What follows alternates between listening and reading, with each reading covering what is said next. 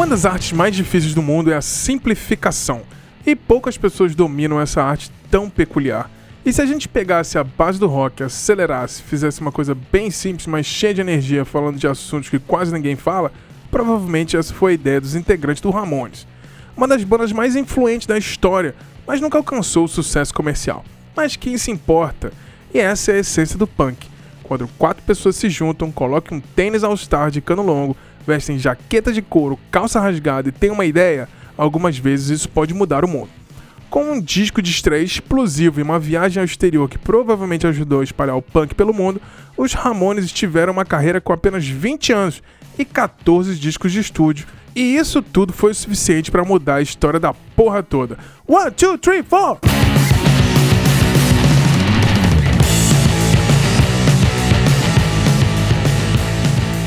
Bom dia, boa tarde, boa noite, sejam bem-vindos e bem-vindos a mais um episódio aqui do Silêncio no Estúdio. Eu sou o Bruno Léo Ribeiro. No episódio de hoje a gente vai fazer um especial sobre a carreira e discografia dos Ramones. E comigo aqui hoje, diretamente de São Paulo, já está uniformizado com a camisa da banda, é. nosso querido Márcio Viana. Fala, Marcião, bom dia aí, boa tarde, boa noite.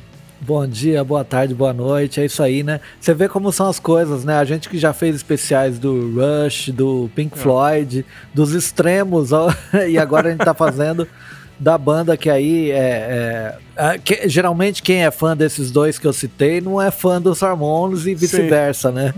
É, são opostos, né? Mas sempre tem quem goste de todos eles, e é o Sim, nosso caso, né? Tipo a gente. E, e, vale, vale muito a pena, assim, gosta ouvir, porque a gente vai aí falar algumas curiosidades e tal. E o Ramones, né, é a banda que acho que para mim, assim, representa muito, assim, é, o do it, do it yourself, né? É, mais do que Sex Pistols, por exemplo, é, que puxou todo esse movimento e tal. Muito mais do que o The Clash, que era uma banda que tinha a sua sofisticação. O Ramones uhum. era aquela banda que você ouvia e sabia que era possível, né? Fazer uhum. rock and roll, né? Assim, Sabendo com três, três acordes. Né? é, exatamente. Sabe tocar um pouquinho, vai lá e faz, né?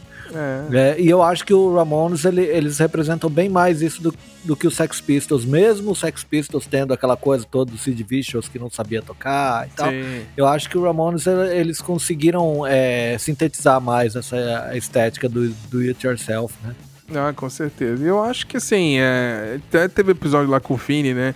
Falando sobre o punk, etc e tal. E acho que a, a visita dos Ramones na Inglaterra foi fundamental, inclusive, para os Sex uhum. Pistols e o Clash falarem assim, opa, esse é o caminho, né? É, foi tipo, exatamente. quando eu falo, acho que o Ramones foi uma das bandas que mais influenciaram bandas, assim, porque justamente como você falou, né? Acho que todo moleque da época, assim, pegou o It's Alive, que é o ao vivo deles, é. botava pra tocar e ficava tirando na frente dois, três acordes. Falei, pô, aprende a tocar guitarra aqui, dois, três acordes, vamos montar uma banda com os moleques que também estão fazendo isso no bairro. É. Então, assim, eu acho que o Ramones foi uma, uma banda que, que formou muita banda, né? Por sim, muita banda, sim. por causa dos caras. Os, ca os caras montaram ali aquele template que serviu pra, né, pra o que veio depois. Sim, aí depois até o, a gente vai falar, né, até o Tommy Ramone foi até é. fundamental na formação do, do Bad Brains, pois é. essas bandas, né, ele tipo do hardcore punk e tal, ele, ele tava meio que envolvido nisso aí quando ele virou produtor. Mas a gente vai chegar lá, mas é, é. isso aí então, gente, vamos partir para o episódio aqui. Se você está chegando aqui pela primeira vez ou por curiosidade quer conhecer mais do nosso trabalho, é só acessar o site o e dar uma explorada lá, porque já são mais de 5 anos e mais, quase 200 episódios. Esse aqui é o 198, com episódios criados aí com conteúdos variados sobre música. Se você não ouviu, volta lá, porque é muito conteúdo, então a gente às vezes fica focado muito no episódio mais recente, mas não podemos esquecer, tudo que a gente produziu está lá catalogado, especiais, como o Marcelo já comentou aí, que já fez do Rush, do Black Sabbath, já fez especiais de tudo que você possa imaginar. E a gente, nos especiais, a gente fala sobre a carreira um pouquinho ali no. A introdução da bio da banda e depois a gente vai disco a disco comentando os acontecimentos paralelos com a história da banda e a gente vai comentando os discos que a gente mais gosta, as músicas que a gente mais curte e isso aí fica como uma inspiração pra você ir atrás depois e ouvir a discografia do Ramones, que é bem rapidinho, assim, cada disco tem meia hora. dá é. pra estar tudo em um dia, assim, numa tarde, dá pra ouvir a discografia do Ramones, é isso aí. Mas é isso aí, guarde um pouquinho então que a gente volta já já pra falar dessa banda que simplificou a porra toda, deixou apenas o essencial do rock, acelerou para mudar a história do rock. E a gente volta já já. Valeu!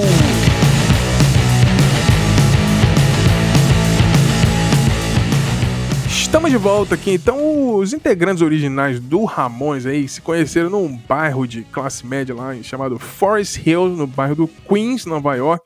O John Cummings, o Thomas Elderly, o, tiveram uma banda de garagem ali no, na época do, da escola, eles tocaram juntos de 65 a 66 e era conhecido como Tangerine Puppets. E aí eles se tornaram amigos ali de um camarada chamado Douglas Colvin, que havia se mudado recentemente para a área ali, e o Jeff Heeman, que era vocalista de uma banda de glam rock chamada Sniper, que foi fundada em 72. Aí, então eles basicamente se formaram ali no início de 74, quando o John Cummings, né, o Douglas Colvin, convidaram o Jeff Hyman para se juntar a eles em uma banda. Então, o, esse Douglas Colvin, ele queria tocar guitarra e cantar, e aí o Johnny também tocava guitarra e o Joe tocava bateria. Olha só que maluquice, né? Uhum. A formação, então, seria completa. Eles chamaram um, um, camarada amigo deles lá, o tal de Rich Stern, pra tocar baixo, mas o cara tocou em alguns ensaios e não tocava porra nenhuma, né? A gente falou Sid Vicious aí, o Sid Vicious foi ficando, né? Mas é. o, os três falaram, não, não dá pra tocar com esse camarada não e tal. E aí o Didi acabou passando pro baixo e o Johnny virou o único guitarrista da banda. Então ficou esse trio aí. E aí, o que aconteceu? O Douglas Colvin, inspirado pelo pseudônimo que o Paul McCartney usava quando ele fazia check-in nos hotéis, não queria ser descoberto, ele usava o nome de Paul Ramon. Você conhece essa história? É, já tinha ouvido falar. é, era uma, uma forma, né, de, de ficar oculto nos hotéis, né? Sim. É. E aí o Paul Ramon, então o Douglas Colvin, ele acabou adotando o nome artístico de Didi Ramon, e aí convenceu os outros dois camaradas a falar assim, pô, bota o sobrenome Ramone aí que a gente vira os Ramones, né? É. Então o John Cummings virou o Johnny Ramone e o Jeff Hyman virou o Joey Ramone. Então os três lá, o amigo do Didi e do John, eles tinham um amigo o do, do Johnny chamava Thomas Etherly, que acabou virando o empresário da banda ali e com outro amigo deles lá, o Monte Melnick, que tá, depois virou até turnê manager deles, né?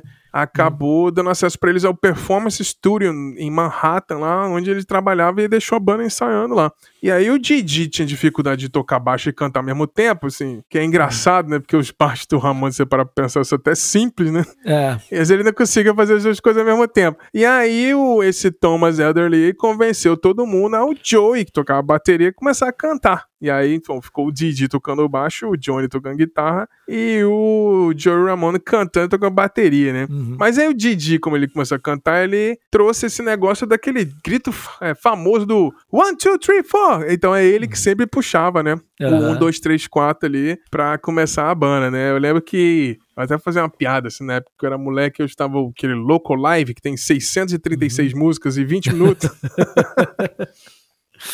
Que tipo é o one, two, three, four. É. Aí acaba one, two, three, four. É um atrás é. da outra, assim, tipo, não para, né? O negócio. Exato. Só tem a pausa do one, two, three, four, né? É. Mas aí no início da banda ali, praticamente concordou em cortar todas as firulas, né? Do ponto de vista musical. O Johnny Ramone, ele não tocava solo porque ele disse que ele achava horrível. Porque a gente tem que lembrar do contexto, né, Marcelo? Uhum. Nessa época, o era disco music, né? Ou é. as bandas de, de hard rock meio Led Zeppelin, com solos Sim. épicos, ou bandas de progressivo, aquela coisa muito complexa, igual que a gente acabou de falar, né? É. E o que, que você acha, assim, continuando a biografia, sobre essa simplificação do Ramones, assim? Por que, que eles.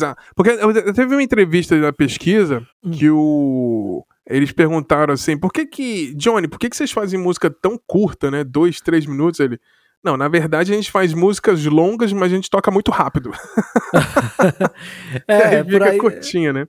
É por aí mesmo, né? Porque você vê que sempre nos discos, né, tem aquela, aquela, aquele andamento normal, né? Não sei se, uhum. se, é bem a palavra, mas assim, mas ao vivo o negócio era, sei lá, três vezes, quatro vezes mais rápido, né? É, então eu acho que assim, né? Até é uma coisa que a gente sempre fala o Bob Dylan nunca canta igual os uhum. discos uhum. e tal. Eles também faziam ali a dele, né? No disco eles Sim. faziam o, o, o, o, padrão. O registro. Que, é, o registro e depois é, se reinventavam ao vivo aí para tocar. Sim. O negócio era mostrar mesmo a energia ao vivo e tal, né? E aí era tudo na velocidade mais rápida, né? E Sim. essa coisa de detestar solos, né? Quer dizer, o solo, de... quando tem solo, também é uma coisa é, minimalista, né? Sim, é. é eu tava até zoando, você tava ouvindo a discografia inteira de novo, aí eu, opa, tem um solo aqui, Anxiety, é. lá do, do, do Mundo Bizarro. Falei, ó, o Johnny Ramone solando aqui, bicho. É. Falou que não é solar, mas tem solo aqui. É, porque se você vê, né, Wanna Be Sedated, né? É, sim, tem um solinho. É só, é, é só isso aí, né? Não tem aquela coisa meio, talvez que ele, a crítica dele era coisa meio Jimmy Page, de solos épicos, longos é, e tal. Exatamente, exatamente. É isso. Pois é, aí eles fizeram o primeiro show no dia 30 de março de 74 ali, no Performance Studio, quando eles ensaiavam. Então a banda basicamente tocou sete músicas e hum. deu 17 minutos. é. Era isso aí. Então o primeiro show deles ele tinha 15 a 20 minutos com intervalo, trocar uhum. coisas, afinar coisa, etc e tal. Mas eles Ainda assim, eles conseguiram mais shows depois disso, né? Durante essa época ali, da, desse começo da, da cena de punk, né? Nem se chamava assim, né? Eles conseguiram ali basicamente virar banda cativa de dois clubes muito famosos em Nova York, que é o Max Kansas City e o CBGB, né? Uhum. O Max Kansas City até tem uma curiosidade que ela foi, contei lá no raio da, da Blonde, né, da Debbie Harry, ela foi garçonete lá no Max Kansas City, foi uhum. quando ela conheceu um monte de gente na época ali da Blonde, etc e tal. Então, o... tinha essas bandas pairando ali, tem uns conterrâneos, né, do a uhum. Pat Smith, né? Tem a Blonde e tal. Tem, tem, tava todo mundo pairando ali, todo mundo tentando achar sua voz ali. De repente, a gente mais no futuro ia rotular de pós-punk, etc e tal, né? Ou New Wave. Uhum. Mas foi mais ou menos isso, né? Então eles começaram com esse movimento punk rock aí, que foi basicamente influenciado pelo rock de garagem dos anos 60, né? É. é. essa coisa com o conceito de apontar, né, manda tomar no cu mainstream super produzido, né, basicamente dos anos 60, que era tipo aquela coisa que a gente até o Christian fala bastante no episódio do rock alternativo, né, que o, o mainstream do rock era que, ó, o que, que é lucrativo, né? Então, nos anos 60, o rock era lucrativo, tem aquela coisa meio pastichona, super produzida, em escala, né? Tem 600 bandas que é D não sei o que, tentando chegar e trazer aquele lucro que os Beatles traziam, né? Então, o punk veio meio com essa ideia contrária lá.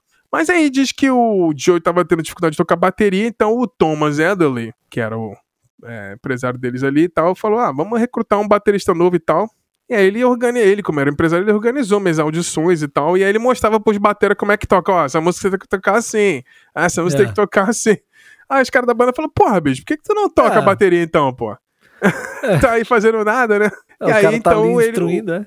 É, aí o Thomas Eden então virou o Tommy Ramone. Aí virou uhum. o Tommy Ramone. Então nessa cena é, punk rock ali em Ascensão Nova York, então eles se destacaram bastante ali. Não só pelas músicas energéticas, né? Como você falou, que ao vivo eles aceleravam um negócio absurdo, assim, né? Uhum. Mas também pelo visual, né? Aquela coisa que a gente tem no imaginário do que, ah, o que é uma banda de rock é o, é o, é o Ramones vestido, né? É, é o usando All-Star de cano longo, calça rasgada e jaqueta de couro. É. É. É, e eles fugiam um pouquinho da, da, da, estética do punk porque era todo mundo cabeludo, né? É, não é, tinha a, a, o, o, o que tinha o cabelo mais curto era o Didi, né? Sim. É, mas, é tinha uma coisa assim, meio Beatles, assim, meio, é, sei meio, lá, é, época dos Beatles do. É, Meet the Beatles e tal. O Didi e o, e, o, e o Johnny acho que tinham o cabelo mais ou menos parecido, né? Assim, né? Do é. corte de cabelo, né? Sim. É, é você pegar o Tommy, ó, separar ele assim, ele parece até um baterista de hard rock, assim, né? Tem o é. cabelo meio encaracolado e tal. Uhum. E o John e o Joe parece um metaleirão, né? Tipo, altão, assim, até. É, é. Me lembra muito o Peter Steele do Type O Negative. Também é da, de Nova uhum. York, né? Acho que talvez seja muita influência do, do, do John também. É. Mas é isso aí. Aí então em, em agosto de 74 eles fizeram o primeiro show deles no CBGBs é um cara chamado Legs McNeil, que é um cara que ajudou até a fundar a revista Punk. Então talvez hum. venha tudo meio que daí, né? É. Ele tava lá no presente na plateia, então ele escreveu um review, assim, tipo, ele falando, ah, eles todos estavam vestidos com essa jaqueta de couro preta, e eles tocavam essas músicas, esse barulho, essa parede de barulho, assim, eles pareciam impressionantes, né? Esses caras não eram hippies, era é. completamente novo, porque esse era o contexto, né? A galera riponga, né? É, essa coisa, acho que eles tocaram algum, tipo, esse movimento do Woodstock, que a gente falou, todo mundo era hippie, era aquela coisa meio psicodélica. Os caras chegaram aqui, meu irmão, ó, não tem esse negócio de pegar o é. rock and roll lá dos anos 60, 50, vamos acelerar essa porra. Só que a gente não sabe tocar muito, vamos tocar os é. acordes que a gente sabe aqui. Exato. E então eles ganharam residência lá no CBGBs. Uhum. E aí eles tocaram lá no resto do ano, assim, eles tocaram mais de 70 shows lá em sequência, assim. E cada show durando 17 minutos em média do começo ao fim. É, e é, e é aquela coisa, né, Bruno? A gente fez até a, a, o especial de 1973, né? E a gente falou que a gente falou sobre o CBGBs, né? Acho que foi nesse, né, né, nessa ocasião, né? Não, não, não, me lembro. Mas é, é, a história dos Ramones se funde com a do CBGBs, né? Total. É, e fica uma coisa meio representativa, assim, daquela coisa de usar a camiseta do clube e tal, chamando de clube, não é do, do, do pub Sim. da casa casa, né? Enfim. É. É um clubezinho, né? É um clubezinho, é, exatamente. E aí é uma coisa que assim, você não consegue. Chega um momento que a gente não consegue mais dissociar, né? Você fala CBGBs, você. A primeira, a primeira banda que você imagina é o Ramones, não tem como. Não, né? Ramones. É, mas minha cabeça vem Ramones e a Blonde, vem assim, é. as duas. Assim, a Pat Smith, né? Os três. É, é que estavam ali, lá. né? É, é o o Ramones puxando esse carro aí e todo mundo ali ao, ao, redor, né? E aí a banda chamou a atenção de um cara chamado Craig Leon, que trabalhava para uma gravadora chamada Sire. E aí ele convenceu o dono lá o, da, da Sire, Seymour Stein, é, cofundador, da, a contratar os Ramones. E aí diz que o, o Tommy Ramone depois falou que o que esse cara, o Craig Glenn, ele basicamente arriscou a carreira dele, falou assim, encheu o saco do chefe.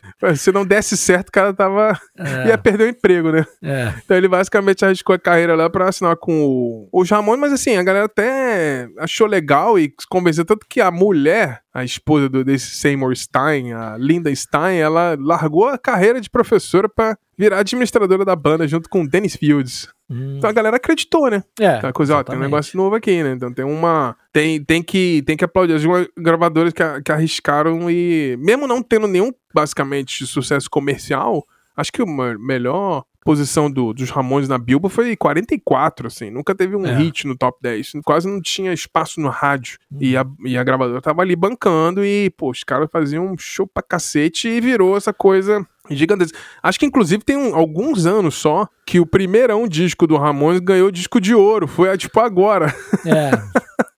tipo, depois que a banda já terminou, desde 95, já vai fazer 20 anos, né, que acabou a banda. Sim. É, acabou, vai fazer 30 anos que acabou a banda. Mas é isso aí. Aí na época eles foram cabeça desse movimento do punk em Nova York ali, né, que a gente, vamos dizer assim, convencionou de punk e tal. E eles assinaram então com a Sire, e aí com 6 mil dólares né, no famoso Radio City, eles gravaram então o primeiro disco 73. Quer falar do disco de estreia aí, Marcel? Vamos falar então ah. do auto-intitulado de 76, o Ramones. Ah, o cara, é, chutando a porta, né? É, é. é, é, é curioso, né? Porque, assim, eles, eles, gravaram esse disco em poucos dias no estúdio Plaza Sound, né? É, e, assim, por mais que eles sejam identificados, assim, como a, né, a, a banda que era ali a, de, a definição do punk, né? Eles foram bem profissionais durante o processo de gravação tendo atenção Sim. com todos os detalhes e tal, né? É, a banda inteira opinava nas letras, né? Que tratavam de assuntos geralmente não encontrados em canções de rock na época. É, e os tópicos incluíam violência, uso de drogas, prostituição masculina e até mesmo nazismo. Pois é. é a gente nem é, comentou, né? É. Que o Didi Ramon ele foi mexer, né? Ele foi o garoto Olha de só. programa. Tem até a música lá que é a 53rd and, and 3rd, né? Que ah, tipo, é a esquina que ele ficava, né? Diz Olha que é só. essa história aí. É onde ele ficava lá. é. Muito é. bom. Mas é isso aí. É exatamente isso. Porque eu, eu, acho que. Aí, aí eu acho que tem influência do. Sabe de quem? Do Bob Dylan. Hum. Acho que Bob Dylan, que era um cara que escrevia sobre qualquer coisa, assim, políticas e tal. E revolucionou uhum. o folk de, de certa forma acho que todo esse contexto dele em Nova York, assim, todo mundo respira meio que Bob Dylan ali, né? Uhum. Querendo ou não, gostando ou não, ele influencia, né? Exatamente. Eu acho que isso foi fundamental pro, pro tipo de, de assunto que o Ramon ia falar, né? Eu é. acho que, que é sensacional. É. E o, bom, e o disco foi lançado em 23 de abril de 76, né, com 14 faixas, né, uhum. mas com apenas 29 minutos e 4 segundos. e, e com a, uma capa que talvez seja a mais icônica da banda, né, enfim. Sim. É, é, é só já... os quatro encostados no, no, na parede, né? De... É, tudo preto e branco. Exatamente, né? E aí é, é simbólico, né? É, como a gente falou, né, da imagem, né, pro rock, assim, você fala em rock, lembra do Ramones e lembra dessa capa, né? É, até a logomarca que você tá usando na camisa aí foi de um, de um cara chamado, como é que é o nome dele? Arturo Vega. Ah. Né, o designer que fez a, a logomarca deles e, e aí ele diz que, se eu não me engano, ele viu a banda e falou assim, ah, a banda é muito representar, que representa os Estados Unidos, tanto por isso tem essa águia, né? Uhum. E aí o nome dos quatro em volta. Só que em vez dele tá com, com a águia, tá com outras coisas, tá com o taco de beisebol, que diz que o Johnny Ramone era fã, né? De beisebol é. pra caramba e tal. É. É, tanto que aí eles ainda é, vão até falar disso, né, em algum determinado momento, né? Hum. Mas enfim, a, a, crítica adorou o disco, né? E o disco até hoje, é, hoje, né? Ele é amplamente reconhecido como um dos melhores álbuns de todos os tempos. Mas ele não foi bem comercialmente, como a gente comentou, né? Ele Sim. alcançou apenas a posição 111 na parada 200 da Billboard, né? Dos Estados Sim. Unidos, né? E para puxar o disco foram lançados dois singles, né? O Blitzkrieg é. Bop, que hoje ainda Sim. hoje é a música mais conhecida da banda, né? Com certeza. É, é, até porque, é o grande né? hino. É. E I Wanna Be Your, your Boyfriend, que é aquela coisa da baladinha que uhum. vai ficar característica da, da banda, né? Sempre ter uma, uma, uma música mais. Uma música de amor ali, Sim. mais baladinha. E tem muito a ver lá com a, a, a, a paixão que o Joey Ramone tem pelos, pelos anos 60, né? Uhum. Eu cheguei a ler uma entrevista que o Kid Vinil fez com ele, né? E uhum. ele, eles, eles comparando, falando das idades, né, de cada um. Acho que o o Kid Vinil tinha 34 e o Joy 36 na época, não sei, alguma uhum. coisa assim. E aí o Joy falando, nossa, nós pegamos os anos 60, hein? É, e ficou assim fascinado só por, por isso, uhum. assim, né? Então, foram, né? Nós dois somos jovens nos anos 60, pegamos a melhor Sim. fase e tal. E, e você vê que o Joey Ramone, ele, ele a, a, ao longo de toda a carreira, ele, ele é, expressava isso, essa paixão que ele tinha pelas coisas do Phil Spector, que vai ter uma importância na carreira da Sim. banda e tal. Então a, a, gente vê ao longo da carreira deles muita influência dessa coisa das baladinhas dos anos 60 e tal. Sim, né? é, então, desde o começo, desde o primeiro disco, né? É, bom, e as outras canções notáveis do álbum, que depois se tornariam conhecidas, é I Don't Want to Walk Around With You, é, uhum. Jude, is a punk, uh, Jude is a Punk e uhum. Let's Dance, que foi um cover, né, do hit do é. Chris Montes, né? Sim. É, é nos discos deles sempre tem um. Às vezes tem um coverzinho largado, assim. É. Justamente música mais antigona, assim. Eles faziam. Ah, vamos acelerar esse negócio aí, fazer é. cover. É. e mais pra frente eles fizeram um só disso, né? Exatamente. Mas a gente chega lá. Exatamente. Bom, e apesar de não ter um hit, né, no, na, nas rádios, a estreia basicamente solidificou o gênero do punk rock, né? Eles, para promover o álbum, eles fizeram shows pela primeira vez fora da, da, da, cidade de Nova York, né? E em julho de 76, em 4 de julho de, de 1976, eles fizeram um show memorável no Roundhouse, em Londres, em que uhum. o líder do, do T-Rex, o Mark Bolan, né? É. O lendário Mark Bolan, subiu Sim. ao palco. É. E num outro show em Londres, como a gente comentou lá no começo, né, você falou, os Ramones conheceram os membros do Sex Pistols e do Clash, e alguns dizem que esse foi um momento crucial no que diz respeito ao lançamento da cena punk no, no, no Reino Unido, né? É, com certeza. É, com aquela influência do, da, da, dos imigrantes da, da, da, Jamaica, então teve uma, uma mistura, assim, mas com certeza foi, foi muito importante ver o Ramones e falar assim, opa, tem um negócio aqui é, foi quase uma volta, né? No, a British Invasion, né? É. Influenciou é. os Estados Unidos, os Estados Unidos ali com Ramones influenciou de volta a Inglaterra de certa forma, né? É. E aí dali foi virando pós-punk, etc. Essa é uma leitura minha, né? É, é só é o que eu é. acho que pode ter sido o caso. Ah, mas é bem por aí mesmo, é isso aí. Pois é, aí em 77, então, eles lançaram o segundo disco, depois desse primeirão, Vamos perguntar, o que, que você acha do primeirão? Assim, você gosta mesmo? Você acha que talvez a produção seja mais fraquinha, assim? O que, que você acha do primeirão disco? Assim, Não, é, é, é, ele acaba. Eu acho que ele tem uma coisa que, que a, a, faz a gente gostar muito dele, né? Ele, porque ele, ele, ele vem pra cima, né? É um disco uhum. que, que, assim, você já. já, já não, não tem como você não gostar. Você ouve assim e já, já sente uma, uma energia diferente, assim, Sim, né? Uma alegria. É, cara, né? Porra, o disco começa com Blitzkrieg Bop, né? É, então acho que a partir dali, eu, eu, eu não sei explicar bem, mas ele tem uma. Ele, ele, ele tem a sequência escolhida pro, pro disco, ele, ele faz você ter uma cadência. Não é que você faz você ter uma cadência, ele tem uma cadência que faz você Sim. gostar, porque ele vem na energia do, do Blitzkrieg Bop, em seguida ele vem no Beat on the Breath, né?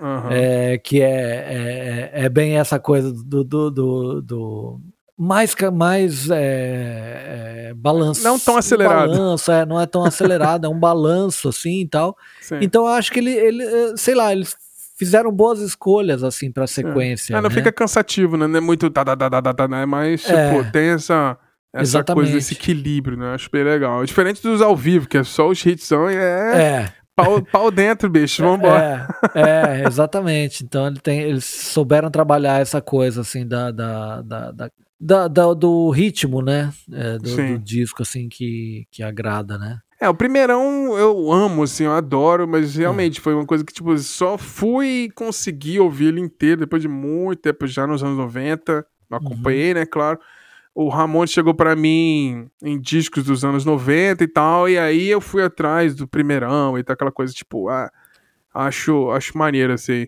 Eu vou até, vou até longe, cara, eu vou te falar um negócio. Essa visita do Ramones na Inglaterra influenciou o Iron Maiden, tá? Vou deixar, vou jogar no ar isso aí. É, é faz, porque faz o, um sentido. Porque o Iron Maiden no começo era meio punk, assim, né? Uhum. Era meio. Aí eles começaram a jaqueta de couro, coisa meio poldiano, poldiano, gostava de umas coisas meio assim. Então vou deixar no ar aí que se não fosse o Ramones, o Iron Maiden não existia. Fica essa informação aí. é, é. Né, deixar os, os, a galera fã de Iron Maiden vai ficar chateado comigo, mas eu tô nem aí. mas é isso, aceitem, é isso aí. Mas então, em 77 eles lançaram então o, o, segundo disco deles, o Leave Home. Uhum. Em 10 de janeiro de 77, o Tommy Ramone produziu, né, o primeiro uhum. disco, é esse aqui. Mas eles chamaram um camarada famoso. É. Tem um é. sobrenome famoso, que é o Tony Bon Jovi. É. Que se escreve B-O-N-G-I-O-V que é o primo do John Bon Jovi, que é o cara que era dono de estúdio, é. produziu várias pessoas. E o, foi o primeiro, um dos primeiros jobs do John Bon Jovi foi lá, servindo Olha. café, limpando o chão, levando correspondência no correio e tal. E aí um belo dia o Tony Bon Jovi tava produzindo um disco de Natal e aí o botou o John para cantar. E aí o resto é história. É. Mas aí, o Tony Bon Jovi tinha esse estúdio lá, o Bon Jovi, a família é toda de New Jersey, mas tinha esse estúdio em Manhattan. Então ele ajudou a produzir o Live Home aí. Uhum. Então o segundo disco, os críticos gostaram bastante também. Assim, não tanto quanto o primeiro, mas a mesma coisa. Não, né, a crítica gostou, os fãs gostaram, mas a, não tinha muito sucesso comercial. Ele chegou na posição 148 da Billboard. Apesar é. da, da, da, da, gravadora promover muito, assim, porque o primeiro disco deu certo, falou, ah, vamos promover o segundo pra ganhar mais dinheiro e tal. E aí tiveram dois singles aí, e mais um Swallow My Pride, o I Remember You, e aí teve também uma grande música, o Carbonara No Glue. E aí também tem a música Pinhead, que é, tem aquela aquela coisa famosa do Gaba Gaba, né? É, que ele sim, fala, sim. Gaba Gaba, we accept you, we accept you, one of us. É o, o, a gente aceita você, a gente é, seja um de nós, né? Diz que o Tommy falava que a música é sobre inclusão, né? Sobre acolher, né? Todo mundo, todos os ele chamava de freaks na época, uhum. para se juntarem ao Ramones, então virou o grito de guerra, né? Gaba Gaba Rei. É, Começou é, aí, sim. né, com a música Pinhead. É, e aí a banda a mesma coisa. É, Diga lá. Não, você vê que essa coisa, né? Eles tinham muito essa, é, essa força dos gritos, né? Então, uhum. se, se, eles começam com o Hey Ho, Let's Go, no segundo eles é. já vêm com o Gaba Gaba Hey. Quer dizer, a, a coisa vai ficar. Eles sabiam cativar, né? Sim, com certeza. Tinha essa, essa coisa. Assim, eles, eles tomaram o Hey Ho, Let's Go pra eles, né? Tipo, essa frase é, é, deles, não tem como, né? E não é. tem como você falar, hey, oh, let's go, não lembrar do Ramones e tal, tem coisa meio é. quase canônica, né? Virou um cânone o negócio. É. Mas é isso aí. Aí depois eles saíram em turnê de novo pela Europa e América do Norte ali pra promover o disco. E, e é isso, mas eh, o que, que você acha do Live Home? Eu acho Ah, legal então- também, mas eu acho que o primeirão Ah, sim. eu, não, eu é- gosto mais. Realmente, o, o Live Home, eu, eu cheguei a esquecer dele, esquecer da existência dele. Mas ele, ele é um disco que, assim, a gente já começa a sacar qual é a da banda, né? É, porque é, é, a gente não, pode negar que o, o Ramones tem um template é, e eles apresentam isso ao longo dos- da carreira, né? E você vê que até pelos nomes das músicas e pelo estilo das, das músicas, eu falei da história de sempre ter uma baladinha, sempre ter uma, Sim. uma música mais romântica, né? É, ao, Sim, ao modo do, dos. Ramones. Mas eu acho que tem uma coisa é, que é fundamental, que talvez ninguém é, é, é, tenha sacado, ou, ou, ou, assim, alguém já sacou, mas é, não, não é muito falado, né? É que eles têm uma, uma coisa com as frases, então eles, eles falam muito I wanna e I, I don't wanna e now I É. wanna, né? É, então nesse, nesse Tem até um cover né, de Tom Waits lá no futuro, I Don't Wanna Grow. É, exatamente. Então eles têm muito uma coisa. Então você vê que no primeiro disco eles têm lá o, o I I don't wanna walk, walk around with, with you. Uhum. Now I wanna Sim. Some, sniff some glue, né? I don't É. wanna be learned. É, é, é, eles têm muito essas. I don't Sim. wanna go down to the basement, né? E no Sim. segundo, no segundo não, não fica muito diferente, né? Tem lá É. Now I wanna be a good boy, né? Então, e isso, a- além de ter um pouco a ver é, com, o, sei lá, com os Stugs, por exemplo, né? Sim. né? I wanna be your dog. É, eu acho que tem muito uma expressão da rebeldia e tal, e da coisa de não, eu quero, eu, me- eu me imponho, eu, é, eu- faço o que eu Uhum. quero, então, enfim. É, Muito, tem muita coisa afirmativa, né? é, I don't want, exatamente. I want, aí tem ah, tipo, you are gonna kill that girl, you should É. never have opened that door, tipo, meio...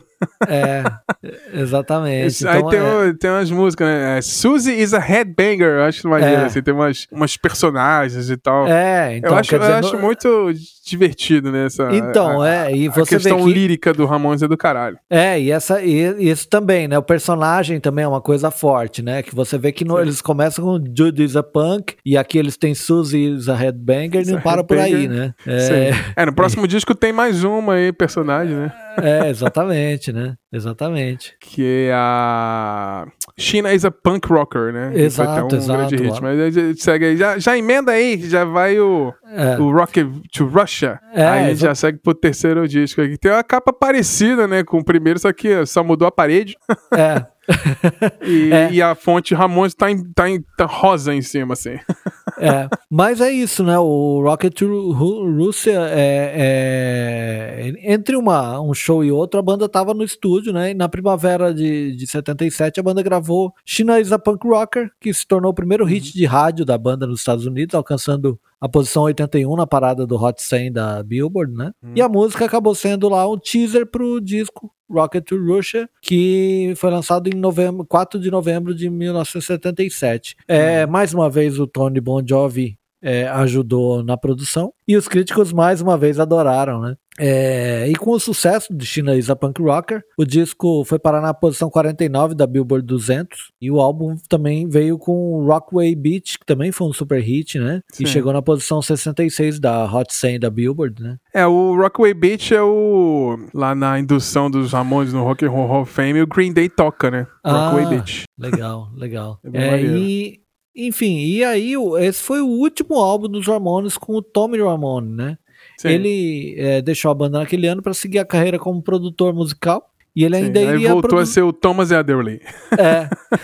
E ele ainda iria produzir alguns discos futuros dos Ramones. Ele só tava cansado mesmo de fazer turnês, né? É, e imagino, né, que para um baterista, assim, ainda mais para um baterista que não, não, é, não, não imaginava que seria baterista, né? Sim, ele tava já por acidente ali. É, É. inclusive, nas estatísticas, se eu não me engano, a, a carreira toda da banda, eles fizeram 2.263 shows na carreira toda, assim. Foi show É. pra cacete. Então, os caras É. tocavam dia sim, dia não. Todo dia, É. praticamente. É. E aí ele foi é, bacana o suficiente para ajudar a banda a encontrar um substituto, né? Já que lá no começo ele instruía os caras Sim. como tocar, né? Por que não fazer isso agora de forma oficial, né? Pois é. É, e ele encontrou, encontrou o Mark Bell, que antes tocava numa, é, na Dust, né? É, Wayne County, né? E uma outra banda pioneira é, de punk que era o Richard, Richard Hell and the Voivods, né? Voidoids, Sim. né? É, o Richard Hell é um cara lendário, assim, no, na cena Sim, punk, total. né? E o Mark, que é Mark M-A-R-C, né? Isso. Aceitou a oferta de se juntar à banda e mudou seu nome é, para Marky, né? M-A-R-K-Y Ramon, né? O Marquinhos Ramon. É, o Mark Bell virou Marky Ramon. É, exatamente. É, em, de, em 31 de dezembro de 77, os Ramones gravaram um show no Rainbow Theatre que em Londres, né, que viria a ser seu primeiro álbum ao vivo, aquilo que a gente falou, It's Alive, Sim. né? E a partir daí eles continuaram a sua exaustiva agência, agenda de, de turnês pela América do Norte e Europa é, durante a maior parte de 1978, né? Sim. É. é eu, eu, já gosto bem mais do Rocket to Rush, assim. É, é. Teenage Lobotomy, eu acho maneiro. Aí tem um cover, né, do Bob Freeman, que é o Do You Wanna Dance, né? Do You Wanna Dance, é. Do You Wanna Do Dance, you wanna... que... É, que é. ficou assim, é, marcado ali pelo, pelo é, Johnny River, né? Johnny uhum. Rivers, né? Ficou Sim. muito conhecida como Johnny Rivers, né? Aí é... tem outro cover que é o Surfing Bird, né? É, Surfing Bird, que também é dos Trashman, né? É, é. Que é sensacional, né? Aquela coisa do é, também da de mostrar aquela a energia mesmo, né? Essa uhum. música é, é contagiante, né? É, total. É, e, e, e, e, mais uma vez a história do grito de guerra, né? Quer Sim. dizer, pá, pá, pá, pá, pá, pá, pá, né? é, isso é empolgante. Sempre tem um, né? É, isso é empolgante, cara, né? Mas é... pô, a Rockaway Beach eu acho puta, sensacional. China's a Punk Rocker é ótima. É... Uh, We Are Happy Family eu gosto também. Aí Sim. tem aqui, né, o I wanna be well. É, é. oh, ele, I don't want to do something. Eu não, eu não gosto, eu não quero fazer uma coisa ruim, mas eu quero fazer uma coisa legal. Sempre tem esses contrapontos, né? Eu acho muito bom. É, então, é, tem muita, muita essa, essas ações né, afirmativas, afirmativas ou, ou, ou, ou, né, negando a fazer algo também, né? Uhum. I can't give you anything. E aí a gente tem lá a Ramona, né, que é a cota romântica lá, né, uhum. a pequena, pequena Ramona, né, Sim. né, Little Ramona, né, Exato. né, que Sim. depois teria a versão aí, né. Não, mas é muito bom. É, é sensacional. É isso é. aí. Vamos partir para o próximo disco que é o Road to Ruin. Então, depois do Rocket to Rush, eles lançaram. Então, decidiu. Né, o primeiro disco com o Mark Ramone aí. Eles resolveram tá mais experimentado, assim, porque, vamos combinar, o Tommy não era batera, né? O Mark é. realmente é um bom baterista. Ele, então você ganha uma. Mas assim, aumenta o seu campo, né, de criatividade. Tipo assim, ó, dá pra expandir um pouco que o nosso batera agora é melhor e tal. Então eles gravaram pela primeira vez, elas fizeram umas músicas um pouquinho mais longas e tal, com mais uhum. elementos de pop, até tinha uma certa influência ali de Beach Boys. Uhum. É uma uhum. coisa do esse amor dos anos 60 ali, do, do, do, rock e tal. E a composição amadureceu, né? Eu acho que as músicas depois do Rocket Rush dão uma amadurecida, né? É. O, até na mixagem, assim, tem uns momentos que o, a guitarra do Johnny dá uma baixada, fica outras coisas em uhum. evidência, uhum. depois aumenta. Você tem uma, uma certa dinâmica maior. Então, em 21 de setembro de 78, então as críticas foram mistas, assim, mas hoje em dia os fãs fundamentalistas acham que é um dos melhores da banda, assim. E ele chegou no pico dos 103 da Billboard 200 e lançaram três singles aí, que é o Don't Come Close, aí Don't Come Close, Needles uhum. and Pins e She's the One. É, tem sempre uma, a música romântica ali. É. é a, a, ironia é que essa banda tava tentando fazer um apelo né, mais amplo, né, com esse disco, assim, mas no, no, no entanto, uma das músicas que fez mais sucesso não foi nem single na época, era Wanna Be Sedated, que depois acabou virando talvez a segunda maior música da banda, né? Então é no Road to Ruin, né? Uhum. O que, que, você acha do Road to Ruin? É, é um disco que eu gosto bastante. Não sei, não sei dizer se é o meu preferido, mas eu gosto muito desse disco. Eu gosto bastante de Needles and Pins, né? Que é uma hum. cover, né? Do The Searchers, hum. né? Mas é, é engraçado você falando dos detalhes aí, né? Do, do Johnny baixando a guitarra e uhum. tal. E Needles and Pens é, é, é, não é que fuja da, do estilo da banda, né? Porque é difícil fugir do estilo, mas assim, você vê que tem umas guitarras mais agudas, né? Uma coisa assim que não é uhum. tão power chord, assim, né? Uhum. É, então a, gente vê ali algumas, alguns elementos novos, né? Aí tem o uhum. solinho uhum. da, da Wanna Be Sedated, é. né? Enfim, tem ali uma, entre aspas, sofisticação nova para eles, Sim. assim. É, mas é um disco que me agrada bastante Sim. mesmo. Assim. Eu amo I Just Want to Have Something to Do. Adoro essa música. É. É, sei, mas de novo, I Just Want to Have Something to Do. É, é. é a melô do cara que tá entediado, né? Tem nada é. pra fazer, só quero arrumar coisa pra fazer e tal. E é. tem uma, uma música que, que virou o nome de banda, né? Que é Bad Brain, né? É, exato né? Os Bad Brains. E tem um disco do Supergrass, né? Que chama Road uhum. to Ruin, né? Uhum. É, é, uma tipo trocadilho, né? É uma paródia ali com, com Mas esse disco. Né? É, esse disco foi um dos meus favoritos, assim, com certeza. É. é. eu acho a capa maneira com a ilustração, assim, meio, meio cômica, assim, dos quatro e tal. Primeiro com, com o Mark Ramone, produzido pelo Tommy Ramone, né? Tommy Ramone. Porque já é. era o Tom, Thomas Ederly, né? É. Mas eu, eu acho bem maneiro esse disco, assim. Gosto é. bastante. É. E estei, esse eu estei, esse eu estei muito. Esse eu estei é. muito. É bem mais do que os, os outros os primeiros, mas esse aqui eu, eu gostei muito desse disco. Eu gosto Eu lembro bem da, da I'm Against It, né? Que, que também vem naquela pegada que eu falo da, da, da história da rebeldia mesmo, né? Eu uhum, sou contra, sim. né?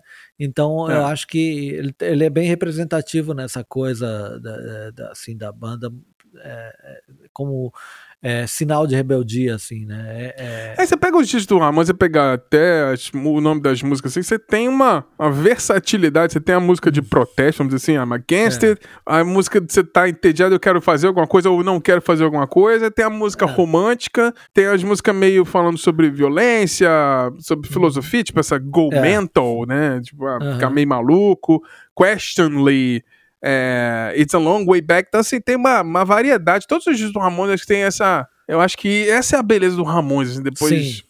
de muito tempo pesquisando e ouvindo de novo tudo, é entender essa versatilidade, versatilidade porque é, seria muito fácil ficar repetitivo e cansativo demais, né?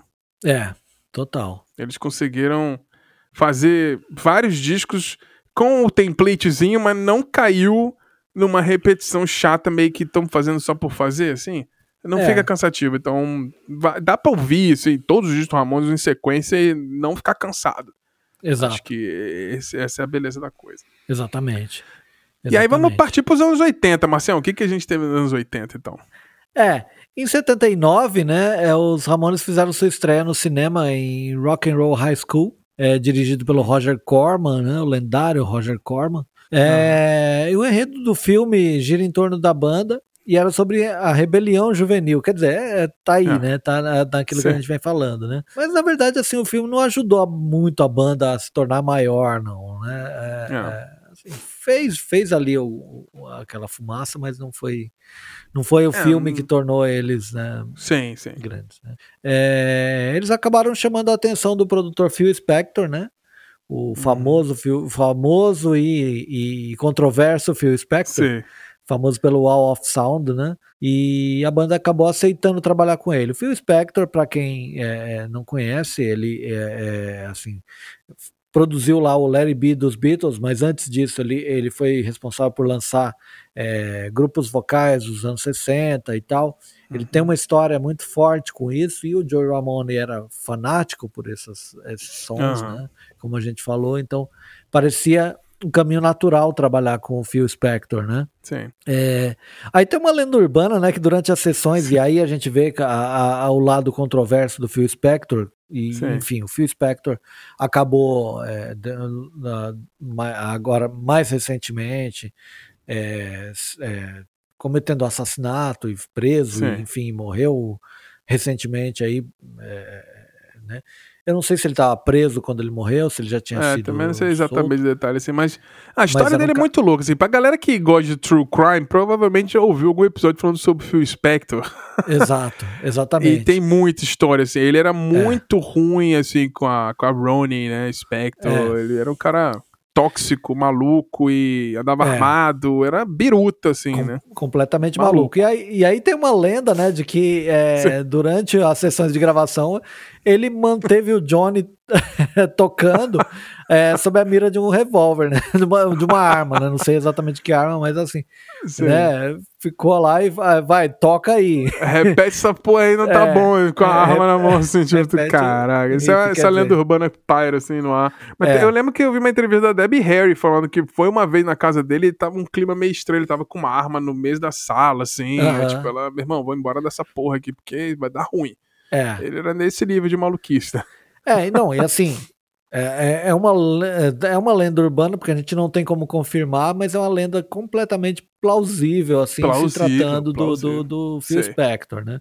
Era um cara. Sei. Era um gênio na produção musical, mas era um completo maluco e, e, e assim, e uma pessoa ruim, né? Então, uhum. enfim, ele, ele, tinha esses, esses dois lados, é. né? É, o é. famoso está cancelado, está cancelado. é. Mas esse disco é, foi lançado em fevereiro de 1980, 4 de fevereiro, né? É, é, é curioso que assim, parece que eles gostavam do, do, do dia 4 para lançar, né? É, gente, então, exatamente. Então, esse foi em 4 de fevereiro de 1980, ele foi lançado. Enquanto é, os Ramones já tinham essas músicas cativantes, né, o Phil Spector tentou suavizar um pouco as músicas e isso acabou dando certo, né? O hum. End of the Century se tornou o álbum de maior sucesso da banda de todos os tempos, chegando ao número 44 da Billboard 200 e o número 14 no UK Album Chart, né? E assim, é um sim... disco muito mais é. digerível, né? Vamos dizer assim. É, exatamente. Exatamente, né? E os singles é, Baby I Love You, que é uma, hum. é uma cover, né? É, é, Do cover... The Ronettes, né? Que é da, da Ron Wood, da, da Ronnie, né? É, então, é uma composição do Phil Spector, inclusive, Sim. né? Então, é, é, essa música foi single, o, o, Phil Spector acho que colocou umas cordas, né? Umas, umas uhum. coisas. Sim. Né? Aquelas megalomania, né? Que até o Paul McCartney odiou no Larry B, né? É, exato. Exatamente. Ele, tipo, botava coisa demais. Não precisa, às vezes não precisa. Às vezes é, faz um negócio simples que fica é, melhor. É. Ele fez um estrago na é, Long and Wide Road que ele tirou Nossa. o piano do. O, o, órgão do. do Sim. Do. Como que é? O Bill... Billy Preston. Billy Preston, exatamente. É, é. Ele tirou o órgão do Billy Preston, que era assim, era uma coisa que magoou gênio, todo mundo. Né? É, o cara Não, um e, total, e, foi, e, e, ele foi fundamental. Quem viu o é. documentário do Larry B, viu que tava mó climão. Quando o Billy Preston chega, muda a porra toda. Eles começam é. a sorrir, todo mundo feliz.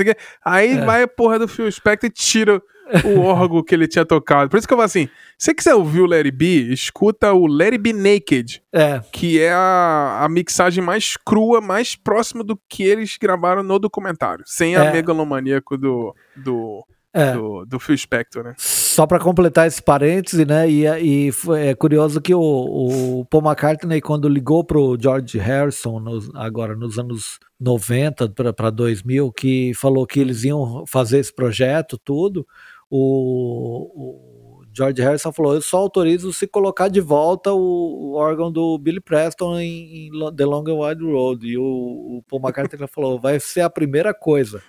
É, então, então ali meio que ele, acho que talvez o George já sabia que o Paul McCartney ia fazer isso. Ninguém tava feliz, mas ninguém quis é. falar nada porque a banda tinha acabado, né? É. lançou o disco com a banda terminada, aí não tinha mais o que fazer. É, exatamente. Mas só para completar aqui o, o, End of the Century, né? É, também, é, além do, do, Baby I Love You, né? Que a gente tava falando, uhum. do, you want, do, you, é, do You Remember Rock and Roll Radio, né? Tocou bastante uhum. também. Sim. Mas é, é claro, né? até pelas, por essas, essas mudanças, o End of the Century acabou desiludindo alguns fãs e críticos, né? Como né, né, já era de se esperar, assim, né? É, é o famoso é, tentou sell out, né? Tipo, aí todo é. fã mais fica meio, ah, se vendeu, não sei o quê. Mas é. mesmo assim, assim, alcançou as paradas, mas a banda continuou meio que do mesmo tamanho, né? Não, não, não alterou muita coisa, eu acho. É. Eu acho que também, é, assim, eu tenho mais dificuldade para reconhecer uma ruptura nisso, porque eu comecei a ouvir a banda de trás para frente, né? Quer dizer, uhum, eu ouvi uhum, pelos últimos também. discos primeiro e fui ouvindo para trás. Então, para mim, eu não vejo Sim. tanta diferença assim dele para os anteriores, mas talvez seja é a mesma porque, coisa também. É, é porque eu, eu vim, eu vim, né, galgando para trás, assim, o, o Sim, é, eu fui até Adios Amigos e voltei e depois fui andando pra frente. É. Foi meio do meio é. pro final e depois voltei pro começo e fui até o meio de novo e tal. É, exatamente. É então eu não bom. vejo é, essa ruptura é, toda. É, não, esse eu, eu meio que não escuto muito não, assim, quando eu escuto fazendo a revisão de tudo, assim, foi o que passou batido e eu, ah, não me emocionou é. tanto não, mas... Mas vamos seguir aqui, o, esse aqui eu já gosto bastante, 81, o ano uhum. que eu nasci aí, eles continuaram fazendo turnê e tal, e aí eles foram pra Ásia e Oceania pela primeira vez. Nossa, a banda uhum. saiu se espalhando, né? E aí, em, março, em 81, em março, eles voltaram pro estúdio e, e a Sire acabou arrumando um produtor pra eles. Depois de ter sido o Phil Spector, eles falaram, ah, vamos tentar, né, continuar essa coisa meio, ah, deu sucesso, né, teve, alcançou a Billboard e tal, melhor, e chamaram um produtor chamado Graham Goodman. Aí nessa uhum. época das gravações aí, o Joe Ramone tinha uma namorada chamada Linda, Hum. E ela acabou se apaixonando por ninguém mais, ninguém menos do que o Johnny Ramone. Nossa. É, acabou dando uma puta de uma treta entre os dois, porque ela começou a ficar com o Johnny uhum. e. E basicamente acabou a amizade dos caras. Eles é. não se falavam mais. Eles, eles, daí pra frente, eles não se falavam mais. Até a época da morte do Joe, o Johnny não foi no hospital visitar ele. O Johnny Ramone não foi no enterro. Eles não se falava. Rolou uma rusga entre os dois aí que o, o Joey ficou, ficou machucado. Ficou bem machucado. Assim, o Johnny e a Linda casaram e ficaram juntos até o fim, né? Até a morte do Johnny Ramon. Então você acabou dando certo, né? Mas o Joe não, não superou essa, essa furada de olho aí, não. Ele não curtiu, não. Então os é. caras, tipo, ah, pelo menos a banda continuou, né? Eles é. profissionalmente se davam é. bem, mas pessoalmente não se suportavam. É, então, aí, aí eles entram já para a história das bandas que têm integrantes que não se falam, mas acabam continuando trabalhando juntos, né? Como é o caso Sim. do The Who, é, o Deep Purple por muito tempo, né? É, então, então, eles acabam. Mas o Ramones entrando... não era grande o suficiente para cada um ter o seu próprio avião, né? Então, é. tinha que ir na mesma van e é. fingir que tava ali, né? Então, assim, é. foi o guerreirinhos se suportando dentro do ônibus ali, né? Cada um não tinha um próprio camarim e tal. Aí é. tinha, que, tinha que se aturar ali, né, mas eles não se falavam. É. É uma loucura, né? E aí acabou que isso aí a, é, tornou, então, nessa época eles começaram a gravar e teve essa treta da, da, da troca de namorados aí. E eles lançaram um Pleasant Dreams em 81, uhum. 20 de julho de 81. E o Joe Ramone escreveu uma música meio que eu acho que foi uma puta da uma alfinetada, né? É. Que é o KKK Took My Baby Away. O, o Ku Klux Klan roubou é. minha, minha querida, né? Diz aí é. que o Joe meio que fez essa alfinetada aí, mas nunca ninguém realmente admitiu que era uma música pra ele alfinetar o próprio Johnny, né? É. Mas é o disco ainda conta com, com alguns singles, eles tentaram que é Wanna, a One Day Airwaves e She's a Sensation. E apesar é. das tensões ali da, da banda, né, pelo Red 81 e 82, a banda continuou a turnê. É. Mas assim, desacelerou um pouquinho para manter a banda meio que viva ali, porque começou a ter problema de, de vícios ali. Uhum. O, o Joe e o Mark Ramon estavam bebendo demais e o Didi tava usando heroína. Então fica atento aí que o Didi entrou nesse negócio aí e mais pra frente vai dar ruim. O é. que, que, você acha do, do Pleasant Dreams? Então, aí também o, o eu lembro muito de ouvir esse disco e, e até é, ficar marcada para mim a 7-Eleven, né? Que é uma música hum. que, aí, é, embora esse já não seja é, produzido por Phil Spector, é uma música hum. ao estilo Phil Spector, né? É. Tanto em melodia e harmonia quanto em letra, né? Porque ela, se você pegar, fizer uma comparação, talvez ela lembre lá o é, Last Kiss, por exemplo, né? Hum. E também né, tem aquela temática do né, do cara que conhece uma garota e, ela, e, é, é. e a morte trágica, enfim. É. Então é meio que assim uma, uma composição ali que o Joey tentou emular essas, essas ah. histórias da, é, simbólicas assim dos anos Sim. 60, né? Eu lembro de comentar lá no episódio que eu fiz com o, com o Dari lá sobre o é, sobre a música dos Smiths, né? Uhum. É, There's a Light That Never Grows Out, né? Que é, o Joey é, tinha uma semelhança, né? Com, é, ali se encontra a semelhança dele com o Morrissey, né? É, é. Nessa, nessa, nessa fissura que eles tinham por esses temas e por essas bandas, né? Então você pega aquelas músicas que influenciaram o Morrissey e, e elas também influenciaram o Joey, todos têm um pouco dessa temática, assim, da, Sim. né? De alguém que perde. E tem, alguém. e tem um conceito meio, meio contra o capitalismo aqui, né? Tem umas músicas que é It's Not My Place in the 9 to 5 World que é tipo, é. 9 to 5 é tipo, hora de expediente, né? É. Tem é, This Business is Killing Me. Tem mais música anticapitalista é. aí. Muito é. bom. Não, e uma, uma, um detalhe interessante é, é, que o disco abre com eh, We Want the Airwaves, né? E é uma uhum. música que parece que foge um pouquinho também, né? Da, da a, a, o arranjo, né? É meio hard rock, né? Assim, o, a, a, a pegada. É, talvez a influência do, do, da, da época da, da, da banda do, do Joey, né? Que era o glam rock, né? Trouxe é. um pouco disso. É, é um pouquinho glam, assim, um pouquinho hard, é. Exatamente. Ah, e esse disco é basicamente música do Joey e do Didi. Não tem cover é. nenhum, é só os dois basicamente tomando a frente. O Didi fazia muita música, o Didi era uma máquina, Sim. né? Sim. Era uma máquina de fazer música, muito bom. Sensacional. É. E aí, depois, em 83, a gente teve mais um, Marcelo. Vamos seguindo aqui? É. Em 83, Subterranean Jungle, né? É, uhum. selva subterrânea ali. Eles meio que recuperaram as suas raízes punk, né? Com a ajuda do, dos produtores, que eram o Rich Cordell e o Glenn Kolotkin, uhum. é, gravando o que se tornaria seu sétimo álbum de estúdio, o Subterranean Jungle é, lançado em 23 de fevereiro de 83. Esse já não foi no dia 4. É. E além do, do single Time Has Come Today, teve o cover é, Little Old Soul, Soul do é, original do John Carter e Ken Lewis, né? E esse uhum. foi o uhum. primeiro álbum do Ramones a apresentar um vocal extra além do Joey Ramone, né? Com o Didi cantando em Time Bomb, né? É, Didi fez a música e falou: deixa eu cantar, de é. deixa eu cantar, deixar. e mesmo com os fãs e os críticos é, tendo aceitado essa volta às origens, o álbum flopou, né? Não foi um álbum é. de muito sucesso, não. É... é, esse eu lembro mais da capa do que das músicas, pra ser bem sincero, assim, que é a foto deles no, no metrô, né? Tipo, a é. porta do metrô, tá, o metrô todo pichado, assim, tava. Tá metade do, da porta aberta estão dentro do vagão de Nova York, né? É, uma... é verdade, é eu verdade. Eu lembro mais da capa do que. Eu lembro mais da capa do que das músicas desse disco, pra ser bem Caramba. é, bem, bem lembrado, bem lembrado. Né? Já tinha esquecido dessa capa. Tô vendo ela aqui agora. Não, não tem ah. nada que me marque. Ah, tem, tem Psychotherapy, né? Que é, é hum. acho que é, é mais marcante, assim. Né? É, outsider, talvez um pouquinho. É, mas o. A, logo após o lançamento do disco, o Mark foi convidado a se retirar da banda por causa da bebida, é. né? É, porque ele não estava conseguindo tocar. Eles tiveram que eh, eh, cancelar shows por, por conta da, da, é, da situação dele. Assim, ele não conseguia mais tocar Sim. por conta da bebida, né? Por causa do vício. Sim. Então, pois é, aí eu Acho que até nisso, até o Joe deu uma segurada, porque viu, né, a situação do Mark. É. E, mas aí o Mark não, não deu e eles acabaram ficando sem bateria de novo, né? É. E aí eles encontraram um cara chamado Richie Reinhardt, que acabou mudando o nome, lógico, né, pra Richie Ramone, né? E aí uhum. seguiu com a banda, né? Fazendo e aí, é, sigo com a banda. E aí, eles, aí logo sequência, 84 anos depois, é, já com o Rich Ramone aí, então tem que começar a seguir, né? Tipo, qual é o nome de todos os Ramones aí? Então tem o Rich também. É.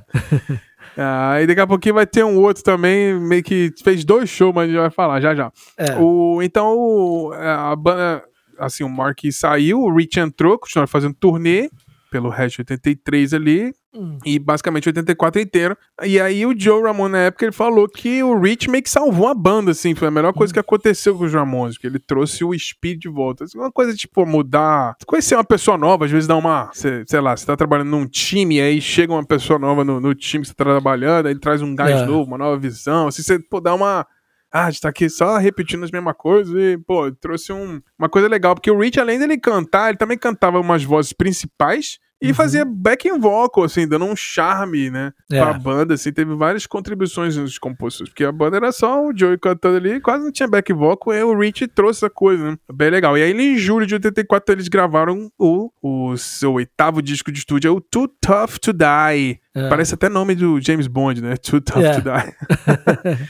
Lançou em 1 de outubro ali. Então, meio que a banda desistiu nessa época de tentar o sucesso mainstream. E aí eles voltaram só, eu quero sempre divertir. Vamos parar desse negócio de ficar trazendo produtor e Phil Spector, não sei quem, vamos tentar. Ou seja, aquela tentativa e insistência de, né, vamos, vamos vingar. Aí chegou uma hora que eles falaram assim: ah, quer saber?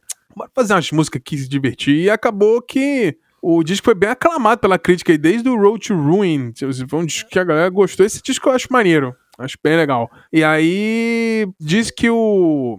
Muitos críticos falavam na época que o álbum meio que parecia ser uma resposta ao surgimento desse novo gênero na época, chamava o hardcore punk, hum. que o Thomas Edley, o famoso Tommy Ramone, tava né, produzindo, ajudando a lançar essas bandas, né?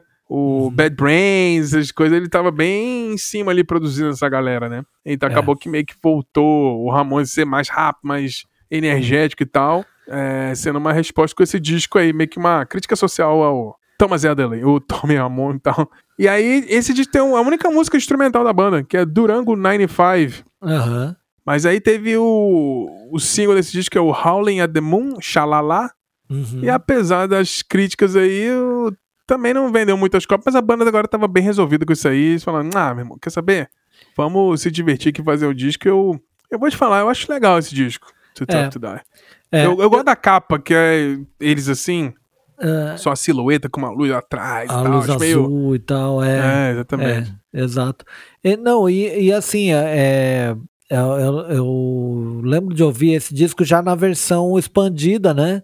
Que tinha uma, uma cover do, do Rolling Stones, Street Fighting Man. Ah, né? sim. Que é bem bacana mesmo, bem bacana uhum. a cover do, do que o Ramones faz para essa música, né? Verdade, verdade, é, verdade. É, e saiu, saiu nessa, nessa versão de 2002 do, do, do as bonus tracks, né? Que vem umas demos uhum. e tal. Tem música Sim. ali é, com o Didi cantando nas demos e tal, uhum. né? E tem essa, essa cover do, do, do Rolling Stones. Sim. É bem é. legal. Tem até uma, uma música que tem um crédito aqui que é o Busta Jones, que é um músico hum. né? Que tocou no Talking Heads, tocou no Gang of Four. Olha é, só. Ele era tipo Hard Gun, né? Que é o Chasing the Night. Tem uhum. esse. esse é, tem a composição desse camarada também. Mas ah, bacana, legal. bacana, bacana demais. Aí já tinha aí o Richie, né? O Richie já tava aí. Uhum. E tem, uma, é, tem umas músicas que você falou no, no, lado B que são até dele, né? Sim. Tem umas músicas que, que são dele. Mas ele contribuiu bastante ali nessa coisa criativa, de back vocal e tal. Ao vivo ele entregava bastante. Uhum. Mas seguindo aqui, então, a gente tem o 86 mais um, né, Marcelo? Estamos chegando ao fim aqui. Isso, o Animal Boy, né? E que, enfim, ao longo de 1985 a banda continuou em turnê, é, mas lançou um single escrito pelo é, principalmente pelo Joy, né, que protestava contra o Ronald Reagan, né, e uhum. sua visita a um cemitério uh, militar alemão que incluía soldados nazistas, né. É. Então a, a, música era Bones Goes to Bitburg, né, Sim. ele estava se referindo eh, diretamente ao, ao, Ronald Reagan, né, e foi um uhum. grande sucesso nas rádios universitárias americanas, e a música apareceria no seu nono álbum de estúdio, Animal Boy, que eles gravaram durante todo o ano e foi lançado em 19 de maio de 1986, né. E Sim. foi o disco mais político da banda. Bom, e o disco teve mais três singles, né? O Somebody Put Something in My Drink, o Crumb Stuff uhum. e Something to Believe in, né? Que é uma música que é, satiriza os shows é, beneficentes da época, como Live Aid, por exemplo, né? Sim. É, e assim, o, é, esse, essa música tinha um clipe muito divertido, né? Que passava na MTV, que era o, o, o tema era o Ramones Aid, né? Uhum. É, que era, era uma assim, uma. Eles eram retratados como um grupo de pessoas que doam dinheiro para instituições de caridade, né? E o vídeo era uma paródia do é, Hands Across America. E as camisetas estavam escrito Hands Across Your Face. e mostrava várias mãos segurando umas às outras em vários cenários, né? E aí várias, uhum. várias pessoas, assim, é, falando I mean it, né?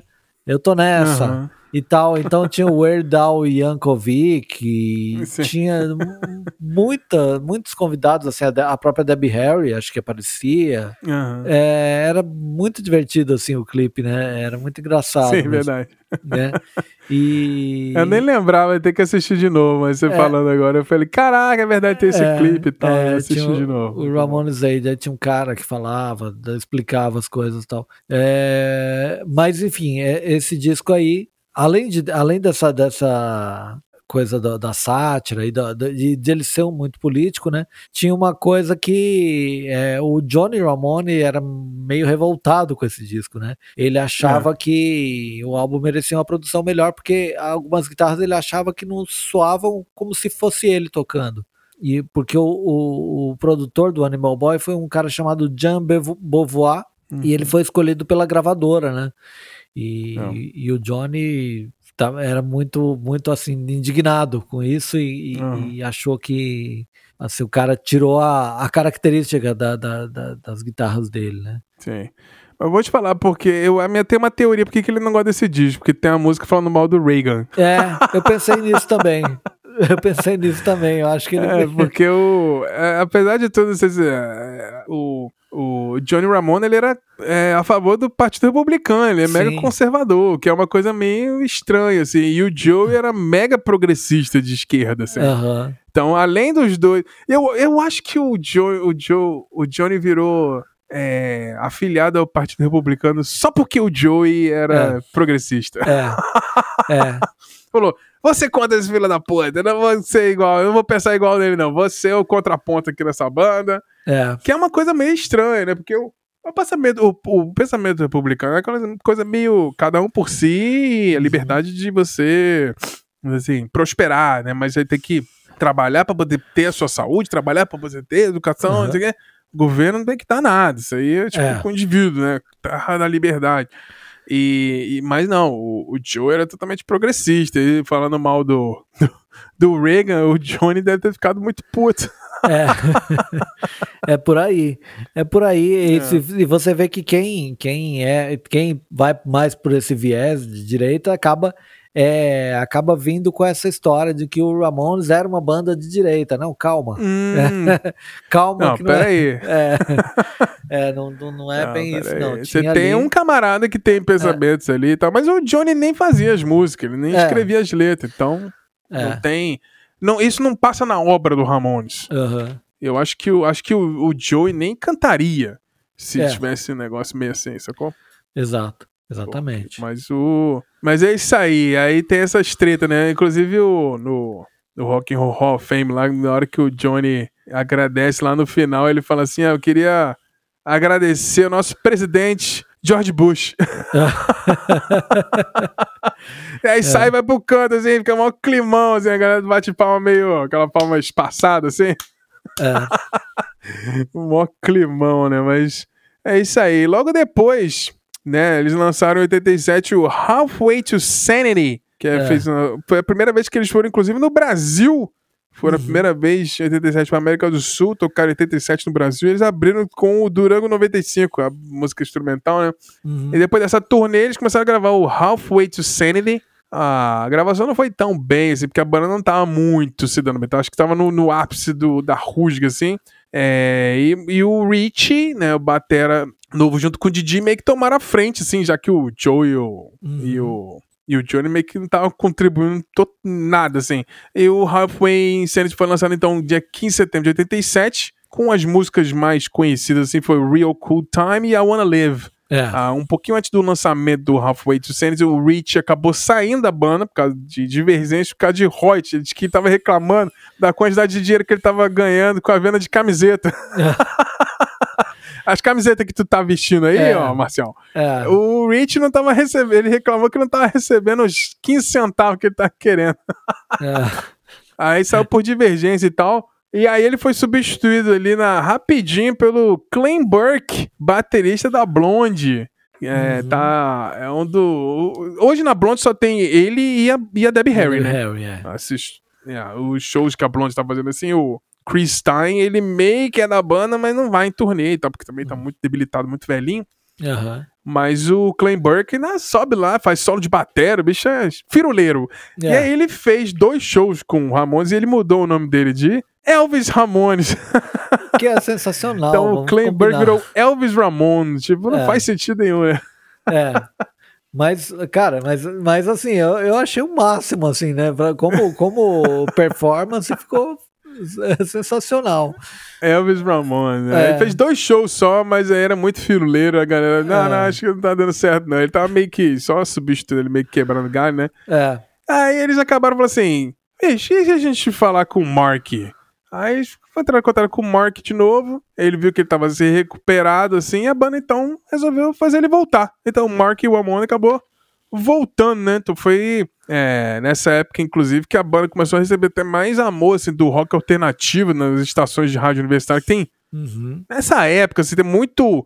As bandas que o Vini adora, o Pavement, etc., ele, tipo, foi totalmente influenciado pelas rádios universitárias, o College Radios, né? Sim. Era essa galera que botava essas bandas pra tocar. E o Ramones recebeu esse amor nessa época, assim, então ficou muito grande dentro do rock alternativo o Ramones nessa época, então. Uhum. E aí a gravadora resolveu lançar um álbum com o The Greatest Hits do Ramones. Em 88, lançou em 31 de maio o Ramones Mania. Assim, Eu acho que quem não conhece nada do Ramones, escuta esse disco aí que tu vai ter uma visão geral, aí depois tu vai nos deep cuts, né? Mas tá tudo ali, eu acho que é um, é um bom disco pra iniciar, assim, quem não conhece. Assim, não conhecer Ramones eu acho meio impossível. É. Mas escutar as outras músicas que sem ser a Wanna Be Sedated e Blitzkrieg Rock, é, sem é, as mais hinos assim, acho que começa por aí. Zé. 80, aí, em 89, então, eles lançaram um dos meus discos favoritos da banda. E qual foi, Marcião? É, o Brain Drain, né? É um disco que eu também eu acho que assim, talvez seja um dos meus favoritos também, até pela memória afetiva, assim, de, de quando eu comecei a ouvir rock e tal, né? Ali tava numa, numa efervescência ali de, da, da adolescência assim, ouvindo rock. É, e eu lembro muito desse disco, assim, né? E assim, é, do final de 88 até o início de 89, eles gravaram né, o que se tornaria seu 11 álbum de estúdio, Brain Drain, lançado em 23 de maio de 89. A banda Uhum. esperava que, eles, que esse fosse seu álbum de retorno ao sucesso e tal, mas foi novamente um fracasso. Eu, eu, eu acho super é, difícil falar que esse disco é um fracasso, porque na minha cabeça, Ah. assim, ele, né, ele tocava muito, né, mas a gente tem... Não, uns- e vamos combinar, né? Ser 122 da Billboard É, é melhor do que você não tá na Billboard de É. maneira alguma. Tipo, eu lanço minhas músicas, a Billboard nem sabe que eu existo. é, pois é, então... Os caras é, pelo menos chegaram no 122, porra. É, É exato. flop dependendo de qual perspectiva. Comparado com Bon Jovi, É, com certeza. é, Mas dentro do punk, porra, é, 122, bicho. é. Cara, se você... É maravilhoso. Se você levar em conta que quem tava, na, sei lá, no topo, talvez fosse em 89 fosse Milli Vanilli, né?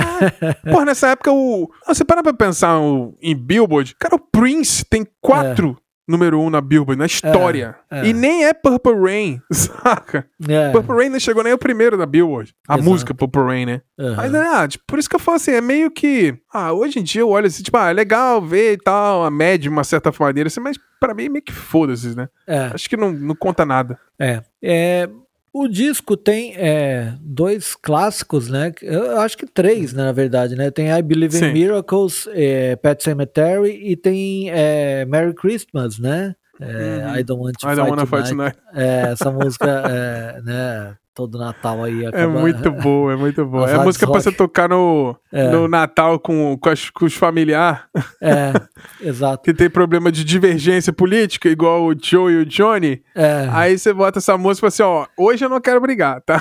é. Ah, Merry coisa- Christmas, I don't wanna fight tonight. Uma coisa que fica muito característica é que, assim, é, no- desde o do, do disco anterior, do, do Half, Halfway to Sanity, é, a banda é, é, iniciou uma parceria, assim, é, bastante forte com o produtor Daniel Ray, né? Então ele participava Uhum. muito das composições, né? E nesse disco ele assina algumas, né? A própria I Believe in Miracles e tal, é do Didi Sim. com ele. Eu, é, e, assim, é, Pet Cemetery também, né? Né? Pet Cemetery também Sim. é parceria dos dois, né? Então é um cara Sim. que tava ali bastante é, envolvido com a, com a banda, né? E Pet Cemetery é assim, o, o Stephen King é um grande fã dos Ramones e convidou a banda pra, banda pra ir na casa dele, né? É, E Uhum. quando eles foram fazer, quando eles foram lá fazer um show na região, né, em Bangor, né, Maine. E assim, Maine, é. durante a visita o Stephen King deu ao Didi Ramone uma cópia do seu romance Pet Cemetery, né, o cemitério a- né, que virou o filme Cemitério Maldito. né? e ele foi no porão, no porão do Stephen King mesmo. E uma hora depois ele veio com é, Pet Cemetery praticamente pronta, né? Sim. É, Já chegou com o refrão, a melodia prontaça, assim, É. tipo, porra, é, mais E- né? é. E é inevitável, né? a música foi tema do filme, né? E, e na época do desse, desse lançamento, o, o Didi conseguiu ficar sóbrio.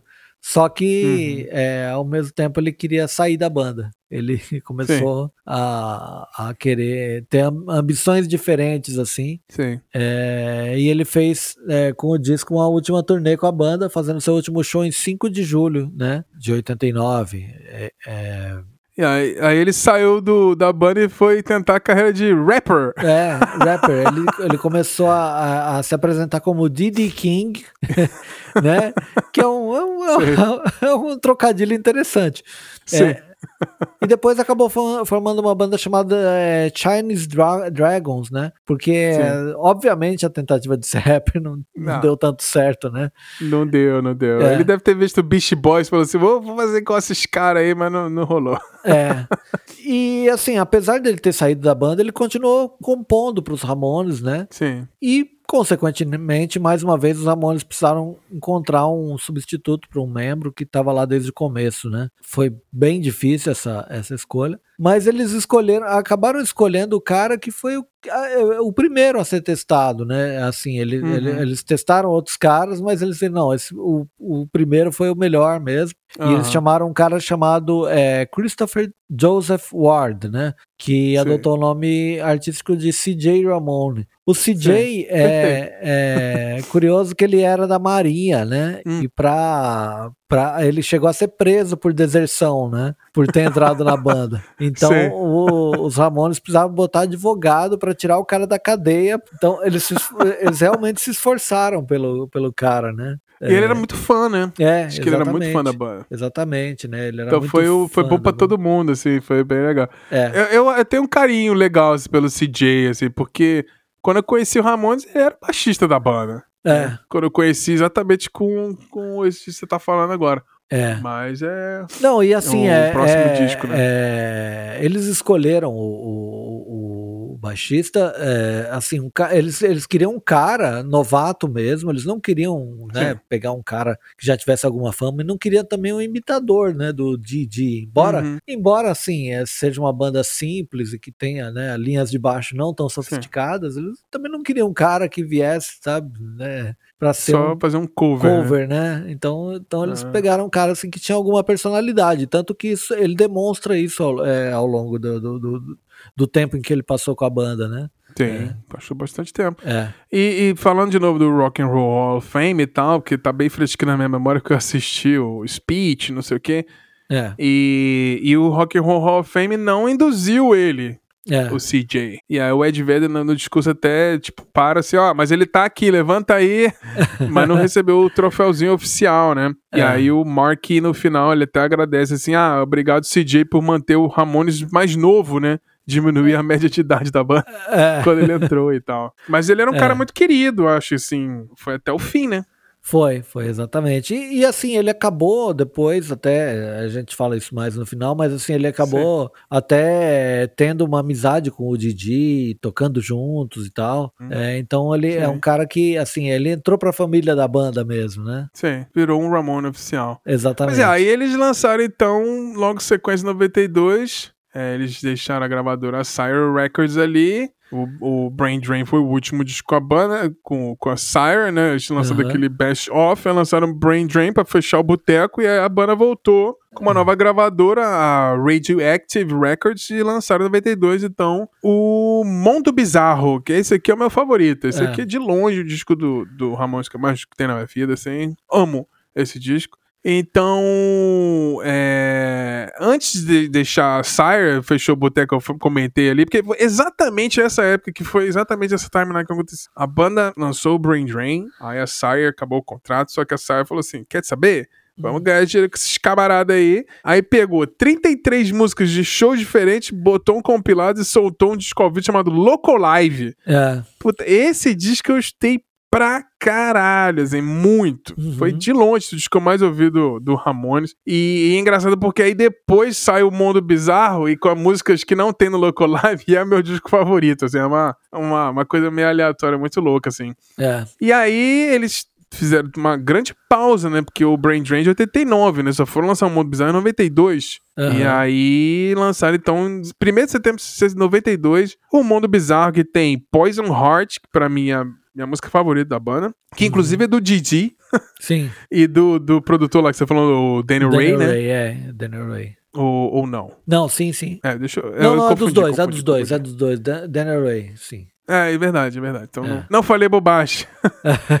Poison Heart, né? E aí tem Strength to Endure Aham. e Touring. Sim. E pô, esse disco eu acho muito bom, assim. Eu acho Censorship for The Job That I My Brain, Anxiety, que diz que tem um, um, um solinho, a música do Mark. Uhum. É. É, tem um cover do The Doors, né? Take It As It Comes. É. Ah, e é basicamente isso, né? Muita, o lado B é basicamente só do Joey, né? É. Tomorrow É, She então- Goes Away, Cables on Crack, Touring. Sim, sim. E É, tem o CD bônus quando eles lançaram a versão do Spider-Man, né? Foi É. nessa época. Exato. E não, e, e assim, ó, é Turing, Turing é uma música, na verdade, de 81, né? É, que se você pegar os outtakes do Pleasant Dreams, ela aparece lá, né? Então eles recuperaram essa música pra é, é, entrar Uhum. nesse disco. E uma, uma curiosidade é o Vernon Reed fazendo é, um solo de guitarra numa- na, na faixa É. On Crack, né? É, então, pô, né, um cara super virtuoso ali. É, e uma outra E o coisa. CJ canta, né? O CJ, CJ canta. canta. É, o CJ canta Strength to Endure, né? Uhum. Que é do. E do. Main Man também, eu acho. Ah, É. sim, é verdade. Não, e, e ambas são do Didi e do Daniel Ray, né? Sim. Mas o- o- uma, uma coisa também, um detalhe curioso nesse disco, e até por conta dessa, dessa história do, do Johnny e o Joey não se falarem, né? É que o, eu li uma entrevista do Joey, ele falando que o processo, processo de composição da banda nessa fase era bem isolado mesmo, né? Então cada um Hum. vinha, gravava umas demos com, com amigos e depois eles mostravam pra banda. E aí falou, ó, tem isso aqui, ó, va- vamos gravar e tal, né? Aham. É, apesar que nessa, nesse disco acho que não tem nenhuma que seja do, do Johnny mesmo, né? Não, É, acho então você vê que por, por isso que eu acho que é, foi uma, uma época muito é, produtiva ali com o Daniel Ray, né? E com a participação do, do Didi nas composições. É, e tem, então o, o, o Joy ele reunia uns caras. Então, entre esses caras estava sempre o Daniel Ray, um Hum. baixista chamado Andy Chernoff, do, de uma banda chamada Dic- Dictators, né? E o Mark Uhum. Ramone. Então ele gravava essas demos com esses caras e depois falava, ó, vamos tocar isso aqui, né? Então a- mostrava pro, sei lá, alguém entregava, devia mandar alguém entregar pro Johnny e falar, tira a música É. lá, né? Pois E- é. E tem umas músicas do, do Mark, né? Nesse É. disco, assim. É, Com outros parceiros e tal. Mas é. Exatamente. É. É, a própria Anxiety, né, do, é do, do Mark, né? Sim. É. Então, E ó, esse disco aqui tem uma, uma curiosidade legal. Em 2001, É. esse disco virou certificado de ouro no Brasil. 2001. olha aí. Então, minha culpa. Eu, eu comprei na época. Demorou, mas chegou. É. E foi, na- e foi nessa época, foi nessa época que eles fizeram a aparição nos Simpsons, né? É, é, é, é, que era uma, uma coisa de um feliz aniversário pro Sr. Burns, né? E aí eles tocam o Happy Birthday, né? No, no- ao estilo Ramones, né? Sim. Aí, aí no, no final o CJ fala Go to hell, you old bastard, né? E o Sr. Burns, Sr. Burns fala pro, pro Smithers, né? O assistente dele fala Mande matar os Rolling Stones. e aí o, o Smithers falou, mas senhor, eles não são. Faça o que eu disse. Genial, É. genial, genial. Maravilhoso. É, muito bom, muito bom. É. Aí, é, acabando a carreira da banda, tem mais dois discos aqui. E em 93 lançaram Acid Eaters. Esse eu também comprei na época, gostei muito. É um disco de cover, né? É, um disco de eles cover. Eles fizeram né? turnê pelo Red 92, 93, praticamente é. sem parar. É. E aí eles resolveram gravar um. Já, tem um monte de cover, um monte de disco. Vamos gravar um disco só de cover? É. E aí é isso, né? Tem uma. Vamos pegar a lista das músicas aqui pra gente tentar é. decifrar os covers. Eu acho legal demais esse disco aqui. Uhum. Tem o Journey to the Center of Mind, que é do Ted Nugent, né? Uhum. É, tem o Substitute to The Who, Old Time, uh, Out of Time, do, dos Rolling Stones. Sim. Tem o The Shape of Things to Come, do Max Frost and the Troopers. Somebody to Love, do Great Society, com, que foi, ficou famoso com o Jefferson Airplane, né? Uhum. O When I Was Young, do The Animals. O Seven and Seven A's, do, do Love. O My, page, uh, My, My Back Page, que é do Bob Dylan, né? Que ficou famoso com The Birds. Aham. Uhum. O Can't Sing to Make Your Mind, que é do The Seeds. O Have You Ever Seen the Rain, do Creedence Clearwater Revival. Uhum. É uma versão até bem peculiar, assim. É. I Can't Control Myself, do The Strokes. E o Surf City, do Sim. Ian and Dean. Uhum. Até, que é do Brian Wilson, né? Isso, o é. Surf City é do Brian Wilson, a música. Exato. Exatamente. É... E, e, e tem, depois teve uma versão bônus, né? É. Teve Surfing Safari, que é do Beach Boys. Do Beach Boys, exatamente. Aí. É. Mas é, é. E a, a substitute do, do The Who tem o próprio. É, o, o próprio Pete Townshend, né? Fazendo backing vocals, né? Uhum. É, e o Sebastian Bach também é, participa do é, Out of Time dos Rolling Stones, né? Sim. É. Tem esse olhar aleatório, né? O É. Sebastian Bach faz uma ponta ali e o É. próprio Pete Townsend participa, né? Sensacional. Sim. O CJ, na verdade, assim, o Have You Ever Seen the Rain é uma escolha do, do CJ, mas não é ele que é, quem canta é o próprio o Joey, né? É, e o, o, o CJ canta My Back Page do Bob Dylan. Uhum. Acho que a faixa de abertura, Journey, Journey of the Center of the Mind, of Mind, Sim, e The Shape of Things to Come é, É. canta também. é. Então ele, ele, É ele faz vocais aí em três músicas, né? Bem legal. É. É, você vê, o CJ entrou fazendo barulho, assim, então acho que ele foi um cara que contribuiu. Pena que pegou a banda no fim de carreira, né? Vamos dizer É. assim. Mas, pô, lançou o Mundo Bizarro, o Acid Eaters e o próximo, né? Exato. Que é o, o último disco da banda, que é o Adios Amigos, basicamente É. se despedindo aí. É, exatamente, né? Era é, ali quando o, o pop punk era um gênero mais popular, né? E, e, Uhum. assim, os, os jovens começaram a conferir mais material antigo do- dos Ramones, né? E aí, após mais um ano de turnê ininterrupta em 94, eles voltaram, ao estúdio para uma última vez, né? Sendo essa última vez que eles gravariam juntos, né? Uhum. E a menos que Adios Amigos fosse um grande sucesso, essa turnê seria mesmo a última turnê de despedida, né? O, o disco foi lançado em 18 de julho de 95 e não foi, não foi um grande sucesso, né? A única música que Não. teve um sucesso modesto foi I Don't Want to Grow Up, que é uma cover do Tom Waits, né? E é E o incrível clipe assim, passava bastante na MTV. é, e é incrível que assim é uma, uma música que tem a cara deles, né, também, né? É. Inclusive do a Então, I don't do- wanna grow up. É, tipo, É. você- parece que foi feito pra eles, né? É, Roubaram, né? Pra mim, essa é a versão definitiva. É, exato, exato. É, é- é deles, não é mais do Tom Waits, com certeza. Não, de jeito nenhum. É. E, e realmente a turnê foi um, um- um sucesso estrondoso, né? Deveria durar apenas um ano, mas acabou durando dois, né? Incluindo aí uma aparição em 96 no Lollapalooza, né? No sexto Lollapalooza. Uhum. Eles fizeram seu último show em 6 de agosto de 1996 no Palace, em Hollywood. E Uhum. uma gravação do show mais tarde saiu como um álbum e um vídeo, né? Enfim, e esse aí, Mas é o, isso aí. o É, esse eu escutei Amigos. bastante também. Eu lembro que assim que passou. Cara, passou no. Ah, não lembro se foi no Gás Total ou no lado B, mas passava assim bastante o I Don't Wanna Grow. Mas inclusive eu acho que foi parar até no Disque MTV em algum momento, assim. Ficou bem Aham. conhecido, assim, essa música. E eu comprei CD. E- essa sequência final do Ramones eu fui comprando CDs na época, assim. Sim. Tipo, ah, agora é, o CD já dava mais fácil, mais acessível. Eu fui, tive esses três e tal. É. Mas, mas é isso, basicamente a banda acabou, né? Aham. Aí.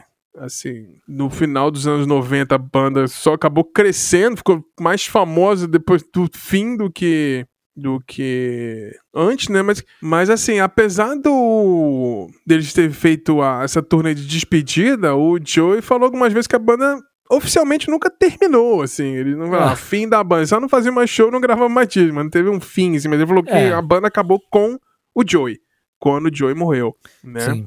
Mas assim, aí em julho de 99, o Didi, o Tommy se re reuniram junto com o Joey, o Johnny, o Mark e o CJ, basicamente, hoje. A galera só não foi o Richie, né? É. Foram na, na Virgin Mega Store lá em Nova York, lá na Times Square, uma sessão de autógrafo para lançar um lançamento de um box, que era o Hey Ho, é, a antologia, né? É, é. E mais de mil fãs compareceram lá. Então, essa galera que conseguiu ir nesse tal de autógrafo aí, bicho, isso aí vale ouro esse negócio, esse box aí autografado pelos caras. Tem é. todo mundo, praticamente, tirando o Rich e o uhum. Elvis, né? É. o Elvis Ramon. Mas é. aí, hoje, basicamente, infelizmente, todos os integrantes fundadores do Ramones não estão mais vivos, todos morreram relativamente é. jovens, né? O Joe uhum. Ramone morreu em 15 de abril de 2001, de linfoma. O Didi uhum. teve uma overdose acidental de heroína em 5 de junho de 2002, um ano depois, praticamente. Então, é. assim, o, o Joey morreu, aí teve o Rock and Roll Hall of Fame, ele não viu, o Didi tava no palco e o Didi morreu logo depois. Esse é, overdose. Né? E aí o Johnny acabou morrendo de câncer de próstata em 2004, dois anos depois. E o uhum. Tommy morreu em 2014. Ele teve um câncer no duto bilar. Um câncer bem é. não comum, assim. Morreu em 2014. O CJ tá por aí, né? É. é. Mas assim, os quatro, infelizmente, não viveram o suficiente para ver que eles realmente ficaram populares, né?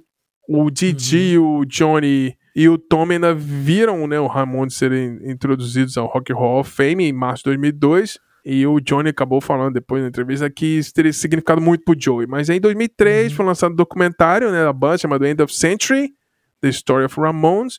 E literalmente no dia que o Johnny morreu, o Ram é, abriu o Ramones Museum, que não fica em Nova York, fica em Berlim, na Alemanha. Você tem um, é. um, museu do Ramones lá. Nunca fui.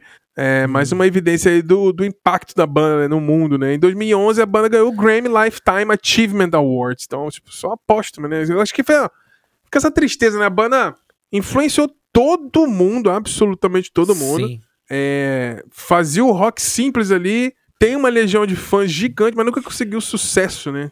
Mas esse é. sucesso que a gente tem no imaginário de ah, viver em mansões e tá na Bíblia, ter clipe o tempo todo, tocar na rádio o tempo todo. Isso eles nunca tiveram em vida, né? Tem hoje, né? É, exatamente. Mas basicamente nos últimos 25 anos tiveram várias compilações, né? É. Uhum.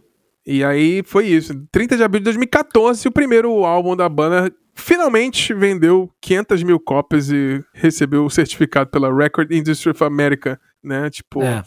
o disco é de 76, só foi ganhar 500 mil cópias em 2014, né? Que malu maluquice, né? É. Mas tem é. mais histórias aí do pós-Ramones, pós né, Marcelo? Conta aí pra gente. É.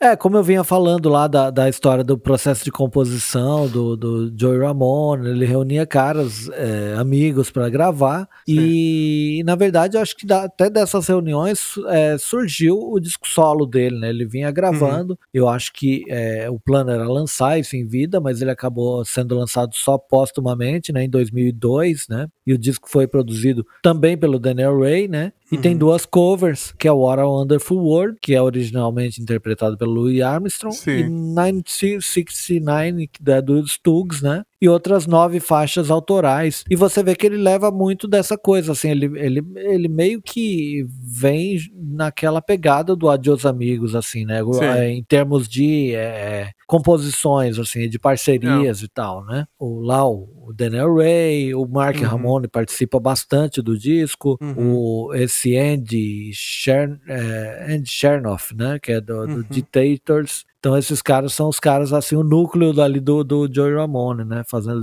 no, ali a participação no disco solo dele. Após o fim dos Ramones, o CJ formou uma banda chamada Los Gusanos, né? Ele uhum. até tocou no Brasil, né? Ele era guitarrista e vocalista da banda. Mas a banda tinha muita briga interna, saía, entrava uhum. integrante, tá, acabou, né? Chegando ao fim, assim.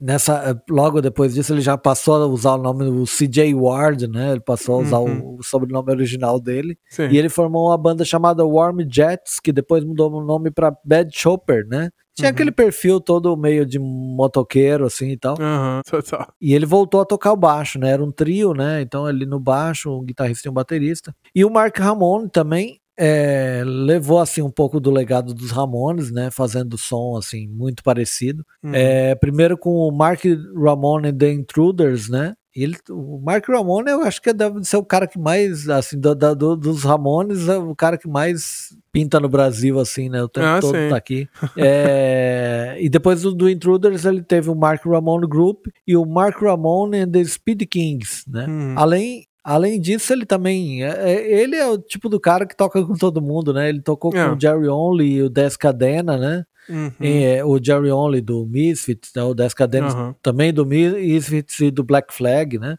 É. E ele tinha uma ele teve uma banda com os dois tocando músicas do Ramones e do Misfits, né? E além de umas composições próprias e tal. Sim. E além disso, ele pela forte ligação que ele tem com a América do Sul, ele se apresentou com a, a banda gaúcha Tequila Baby e com uhum. os Raimundos. E desses, desses, as, dessas apresentações surgiram alguns discos, né? O disco dos Raimundos é o é, Éramos Quatro, né? Sim. Que foi uma, um disco que os Raimundos lançaram quando o Rodolfo saiu, né? Exato. Então tem lá umas, umas raridades e tal. E aí é. tem um show inteiro dos, dos Raimundos tocando o Mark Ramone na bateria, né? Uhum. E, o, e o Fred fotografando. É, é o Fred ficou depois o Fred vazou. É, o Fred saiu, é. entrou o Caio, né? Depois de um tempo. É. Ex exato, exato. E Mas eu vou te falar, disso, eu, vi um, é. eu vi um show do Mark Ramones no Brasil. Ah. Eu, eu, cheguei a assistir. O único é. Ramones que eu vi, vi ao vivo foi o Mark. É. Desses mil shows que ele fazia, tipo, ah, vai ter show do Mark Ramones, vamos lá, vamos lá, vamos lá. É. Que deve ter sido The Mark and the Intruders, né? Que Acho era, que foi, é. Foi é a banda Intruders. que era mais famosa dele, assim, tocou uhum. bastante aqui. É. E além disso, o Mark, o CJ e o Didi tocaram numa banda chamada The Remains, né? Que é um trocadilho, né? Com Ramones Sim. e Remanescentes, né? Sim, e, acho e, muito bom. É. E era o Didi e o CJ nas guitarras e vocais, o baixo ficava a cargo da esposa do Didi, que era a Bárbara, né? E, a banda, e, o, e o Mark na bateria, né? É, e a banda durou uns seis anos, de 96 a 2002, mas o CJ só participou em 96, né? Depois ele uhum. foi substituído pelo Ben Trocan, do The Intruders, né? Em 2002, é, é, o ano que o Didi morreu, foi lançado um disco ao vivo do grupo, né? Do The Remains, né? Sim. E é isso, o legado do, do, do Ramones tá aí, né? Tá. Pois é. É, mas curiosidade maluca que a gente viu aqui quando a gente tava. Antes de gravar, a gente. Eu, eu, eu lembrava de cabeça assim, da minha é. memória, de ouvir pairando assim, que o, o Joey Ramone ele nasceu com uma peculiaridade e ele teve que ser hum. operado com dias de vida. E a gente pesquisou aqui, né, Marcel? É. A gente viu que ele basicamente nasceu com que chama de um, um, é, um gêmeo parasístico. Ele nasceu uhum. com o irmão gêmeo dele grudado nas costas dele, e aí ele teve que ser retirado, né? É. Então, basicamente, ele era um. Teve um gêmeo siamês, né? É. Mas só ele sobreviveu, que loucura, né? É. Isso em 1951. Não, não, não que seja exatamente a razão pela qual ele tenha é, falecido e tudo, Sim. mas é, é, você vê que a gente, é, o tempo todo a gente sentia que era uma, um cara que tinha uma estrutura frágil, né? Uhum. Cara, é, é, é, incrível assim com uma banda com tanta energia assim, e você olhava para o cara e falava, pô, esse cara né? É... Não, e é, ele era gigantesco, assim, né? É. Ai, não sei, aí começam as teorias malucas, será que ele incorporou o irmão e cresceu demais? Não sei, aí fica é. umas coisas na é. cabeça que eu não sou cientista, tô falando bobagem aqui, mas... É. Sei, vou até pesquisar mais sobre isso, que eu realmente não sabia, isso foi descobriu aqui... Porque eu não sei porque eu tive esse relapso. Cara, teve alguma coisa que eu ouvi falar Sim. uma vez que falaram que o Joey Ramone teve operação assim, bebê, com dias de vida, e não sabia o que que era. Uhum. Mas aí, vendo aqui, é isso. Vou pesquisar direitinho pra ver o que, que realmente é. era isso, né? Mas ele Tem... tinha. Ah, tô hum. vendo que ele, inclusive, teve. Foi diagnosticado com 18 anos com esquizofrenia e, e, e obsessão compulsiva. Meu Deus. Ele é um cara meio problemático, né? Mas enfim, é. era talentosíssimo, né? Absurdo. Agora, uma, uma coisa que eu também não consegui confirmar pra contar, mas é que, acho que rolou uma, um papo de que o. o, o eu, eu vi isso aí, eu lembro de ter lido isso aí na época, no, no, assim, numa, uhum. em alguma revista e tal, mais ou menos da época, mas quando o Rich Ramone é, é, saiu, parece que assim, é, ele, ele, ele queria voltar na, quando ele soube que era o Mark que ia, que tava voltando pra banda. Ah, é, ele falou: não, para aí, pra esse cara, eu não posso perder o lugar pra esse cara. É. Mas, né, eu não, eu não, sei se isso é verdade, não sei confirmar. É, não sei. É, se a história é essa mesmo. É, não foram é. pagar as camisetas pra ele, ficou, putz, é. briga por causa de royalty de merchandising, é foda. É aquela picuinha, né? Uma, é, tipo, ó, muquiranagem, né? É, pois exatamente. É, de feira. O cara bacana, cantava, trouxe um negócio legal pra banda e, tipo, brigar por causa de. Pô, o outro cara ficou com a mulher do namorado do casou e os caras não é. terminaram da banda, porra. O cara, sabe, ah, é. por causa do Hoyt vai sair da banda, pô. Aí, ó. É. é o. o Joe e o Johnny mostrando que, bicho, com briga interna, você continua com a porra da banda. Tem que continuar tocando, que as músicas são boas, ganhar dinheiro. Isso é trabalho. Isso é trabalho. É. é. Ah, eu só, só queria comentar, é, acrescentar lá, quando a gente falou do Adios Amigos, também no bônus do Adios Amigos tem uma, uma cover, uma cover de uma homenagem aos Ramones, né? Que é a hum. música do Motorhead, R-A-M-O-N-E-S, né? Hum. É, então, ah, tem vários, você... vários tributos, né, da banda. É, vários. Então, a, a música do Motorhead, que já é sensacional Sim. e já é uma música ao estilo Ramones, né? Uhum. E eles regravaram, eles, os próprios Ramones regravaram no no Adios Amigos, mas só saiu no, no, no como bônus, né? Sim. Então, vale, É muito bom essa música. É. Tem uma, é. tem uma, eu lembro, eu tinha uma, eu tinha um pôster grudado na minha parede com a foto do Ramones, que era o Joey com a camisa do Motorhead. É. Olha aí. É, eles Tem essa. Tinham... Um, um, inspirando o outro e o outro inspirando um. É tipo, fechou É, então, e, e, isso é uma coisa bacana de se falar, que assim, sempre, eles sempre tiveram muito respeito do, é, do, do, do, pessoal do metal mesmo, assim, né? Total. Não, não tinha, por, por, mais que pudesse existir picuinha entre os punks e os headbangers. É, eram os fãs, né, que tinham é, problema, não a banda. É, exatamente. Então, eles, eles é, os Ramones sempre foram muito respeitados mesmo. Talvez, assim, talvez os mais respeitados da, da, da, desse meio tenham sido os Ramones. Não tem quem odeie não. os caras, assim. Né? Não, é. não tem. Acho que não. No mínimo, você, não, é, não é pra você, porque, sei lá, é. talvez você ache que é meio repetitivo e tal, mas não dá pra é. desgostar da banda. É uma banda, pô, mudou o mundo Sim. e influenciou um monte de coisa que todo mundo escuta hoje em dia e tal. Então, acho que merecia fazer esse especial. Então, a gente chegou aqui ao final é. deste mais um episódio é, do Ramones aqui, sensacional. Foi muito bom essa jornada de reescutar tudo, Sim. ler, pesquisar para poder fazer esse episódio aqui, entrar nessa imersão. Foi muito legal esses, esses, dias eu ouvindo Ramones. Então pega, dá play do começo ao fim, dá pra ouvir tudo numa tarde. É. dá pra. Um dia de expediente, você escuta a discografia inteira do Ramones, aí você não tem problema. Exatamente. Mas é isso aí. Marcião, Obrigadão mais uma vez pela companhia. Mais um especial. A gente já falou, já falamos aqui do Black Sabbath, do Deep Purple, já falamos do, do David Bowie, já fizemos um especial de tudo aqui do Rush. É. Agora chegamos no Ramones, que é a essência. É isso, o Ramones é a essência do rock ali, acelerado, né? Mas é isso é aí. isso. Olha mais uma vez. E tudo de bom sempre. Último recadinho pra galera, hein? Não, é isso. Ouçam aí, maratonem, descubram coisas novas e vocês vão acabar vendo coisas que vocês não esperavam em discos dos Ramones aí, sintetizadores em alguns discos. Ah, vale a pena explorar a discografia aí, tentar ouvir com outros ouvidos, né? Depois de, de uma, de, desse review que a gente fez aqui. De repente você pode é, descobrir novas nuances. Acho que isso é importante, isso é a vida, né, cara? Tem que, tem é. que é, você tem que explorar coisas, né? É isso aí.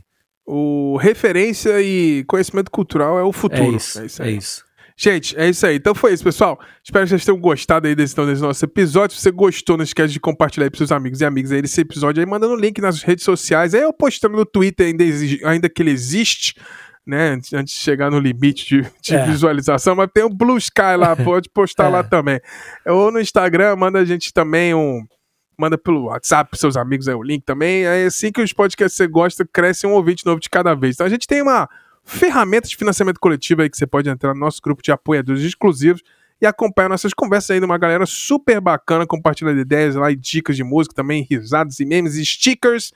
Essa semana é. aí o Marcial postou lá o, a matéria da, da moça que botou uma, uma, uma cobertor na cabeça com óculos e falou assim: Ah, eu não posso aparecer na televisão porque eu falei pro meu meu trabalho que eu tava doente, tô aqui na, no show da Taylor Swift.